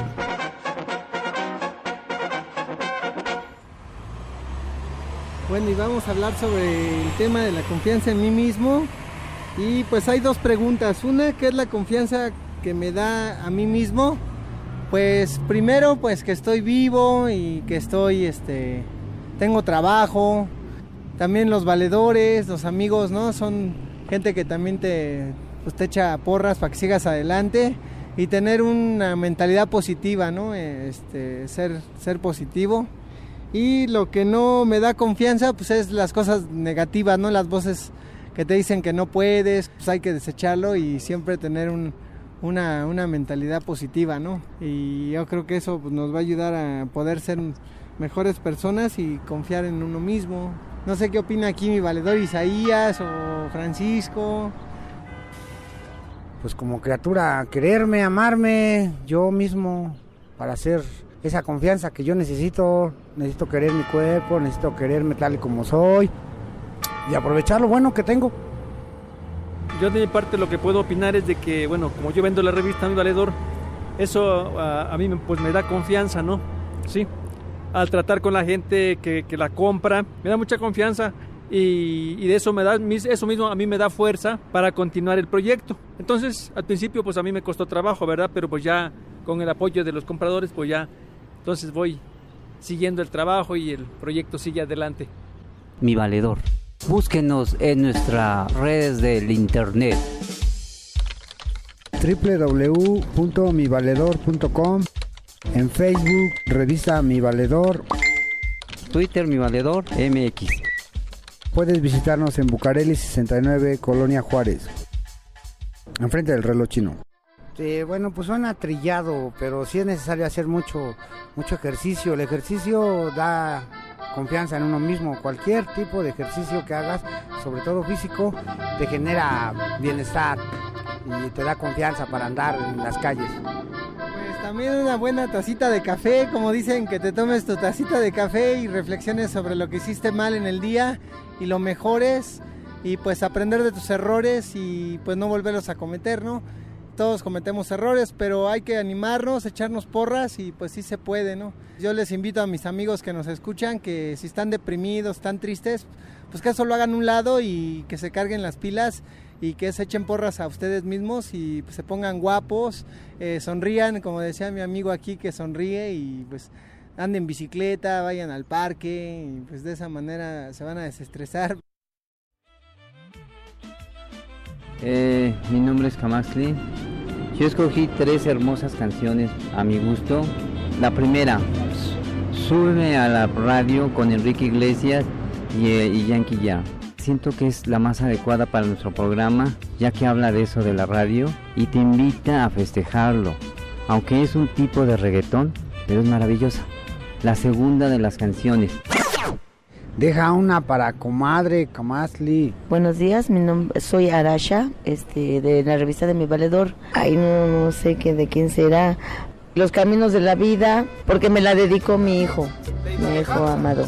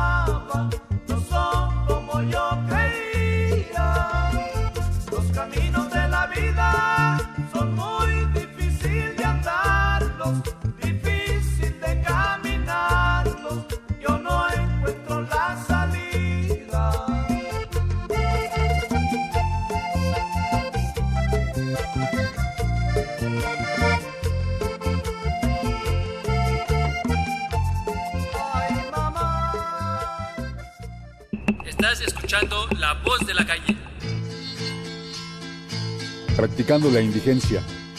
Aquí algunos tips para pasear a nivel de calle. Nada más un poquito. Y en nuestra sección Practicando la Indigencia, el tema será cómo escapar de la policía. 1. Ser respetuoso con la autoridad. Cuando la tira ya te tenga apañado, procura ya no hacer panchos. 2. Hablando se entiende la gente, llegando a un acuerdo. Va pronto, afloja un tostón y es suficiente. 3. Cultivando inteligencia. Echarse a correr. Deja que se confíe el poli y busca el momento para ganarle. Y echando a correr hacia donde haya gente o a los micros para treparte.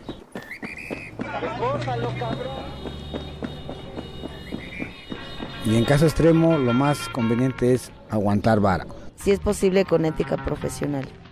Esto es común entre la gente en situación de calle. Eh, eres hostigado a diario por la policía por una u otra falta que hayas cometido en la vía pública y eso es suficiente ya que ellos son los que guardan el orden.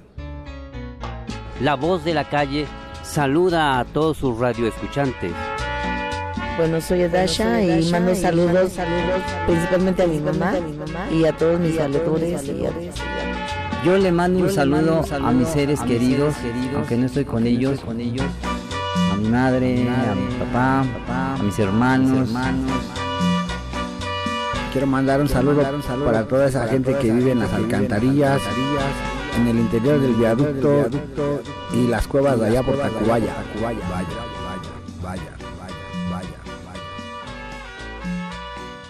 Pues muchas gracias y este les agradecemos por escucharnos en esta estación y, y pues gracias por, por estar aquí con nosotros en este programa. Buen día. Alerta, alerta. Estás escuchando La Voz de la Calle. Estás escuchando La Voz de la Calle. La Voz de la Calle. La Voz de la Calle.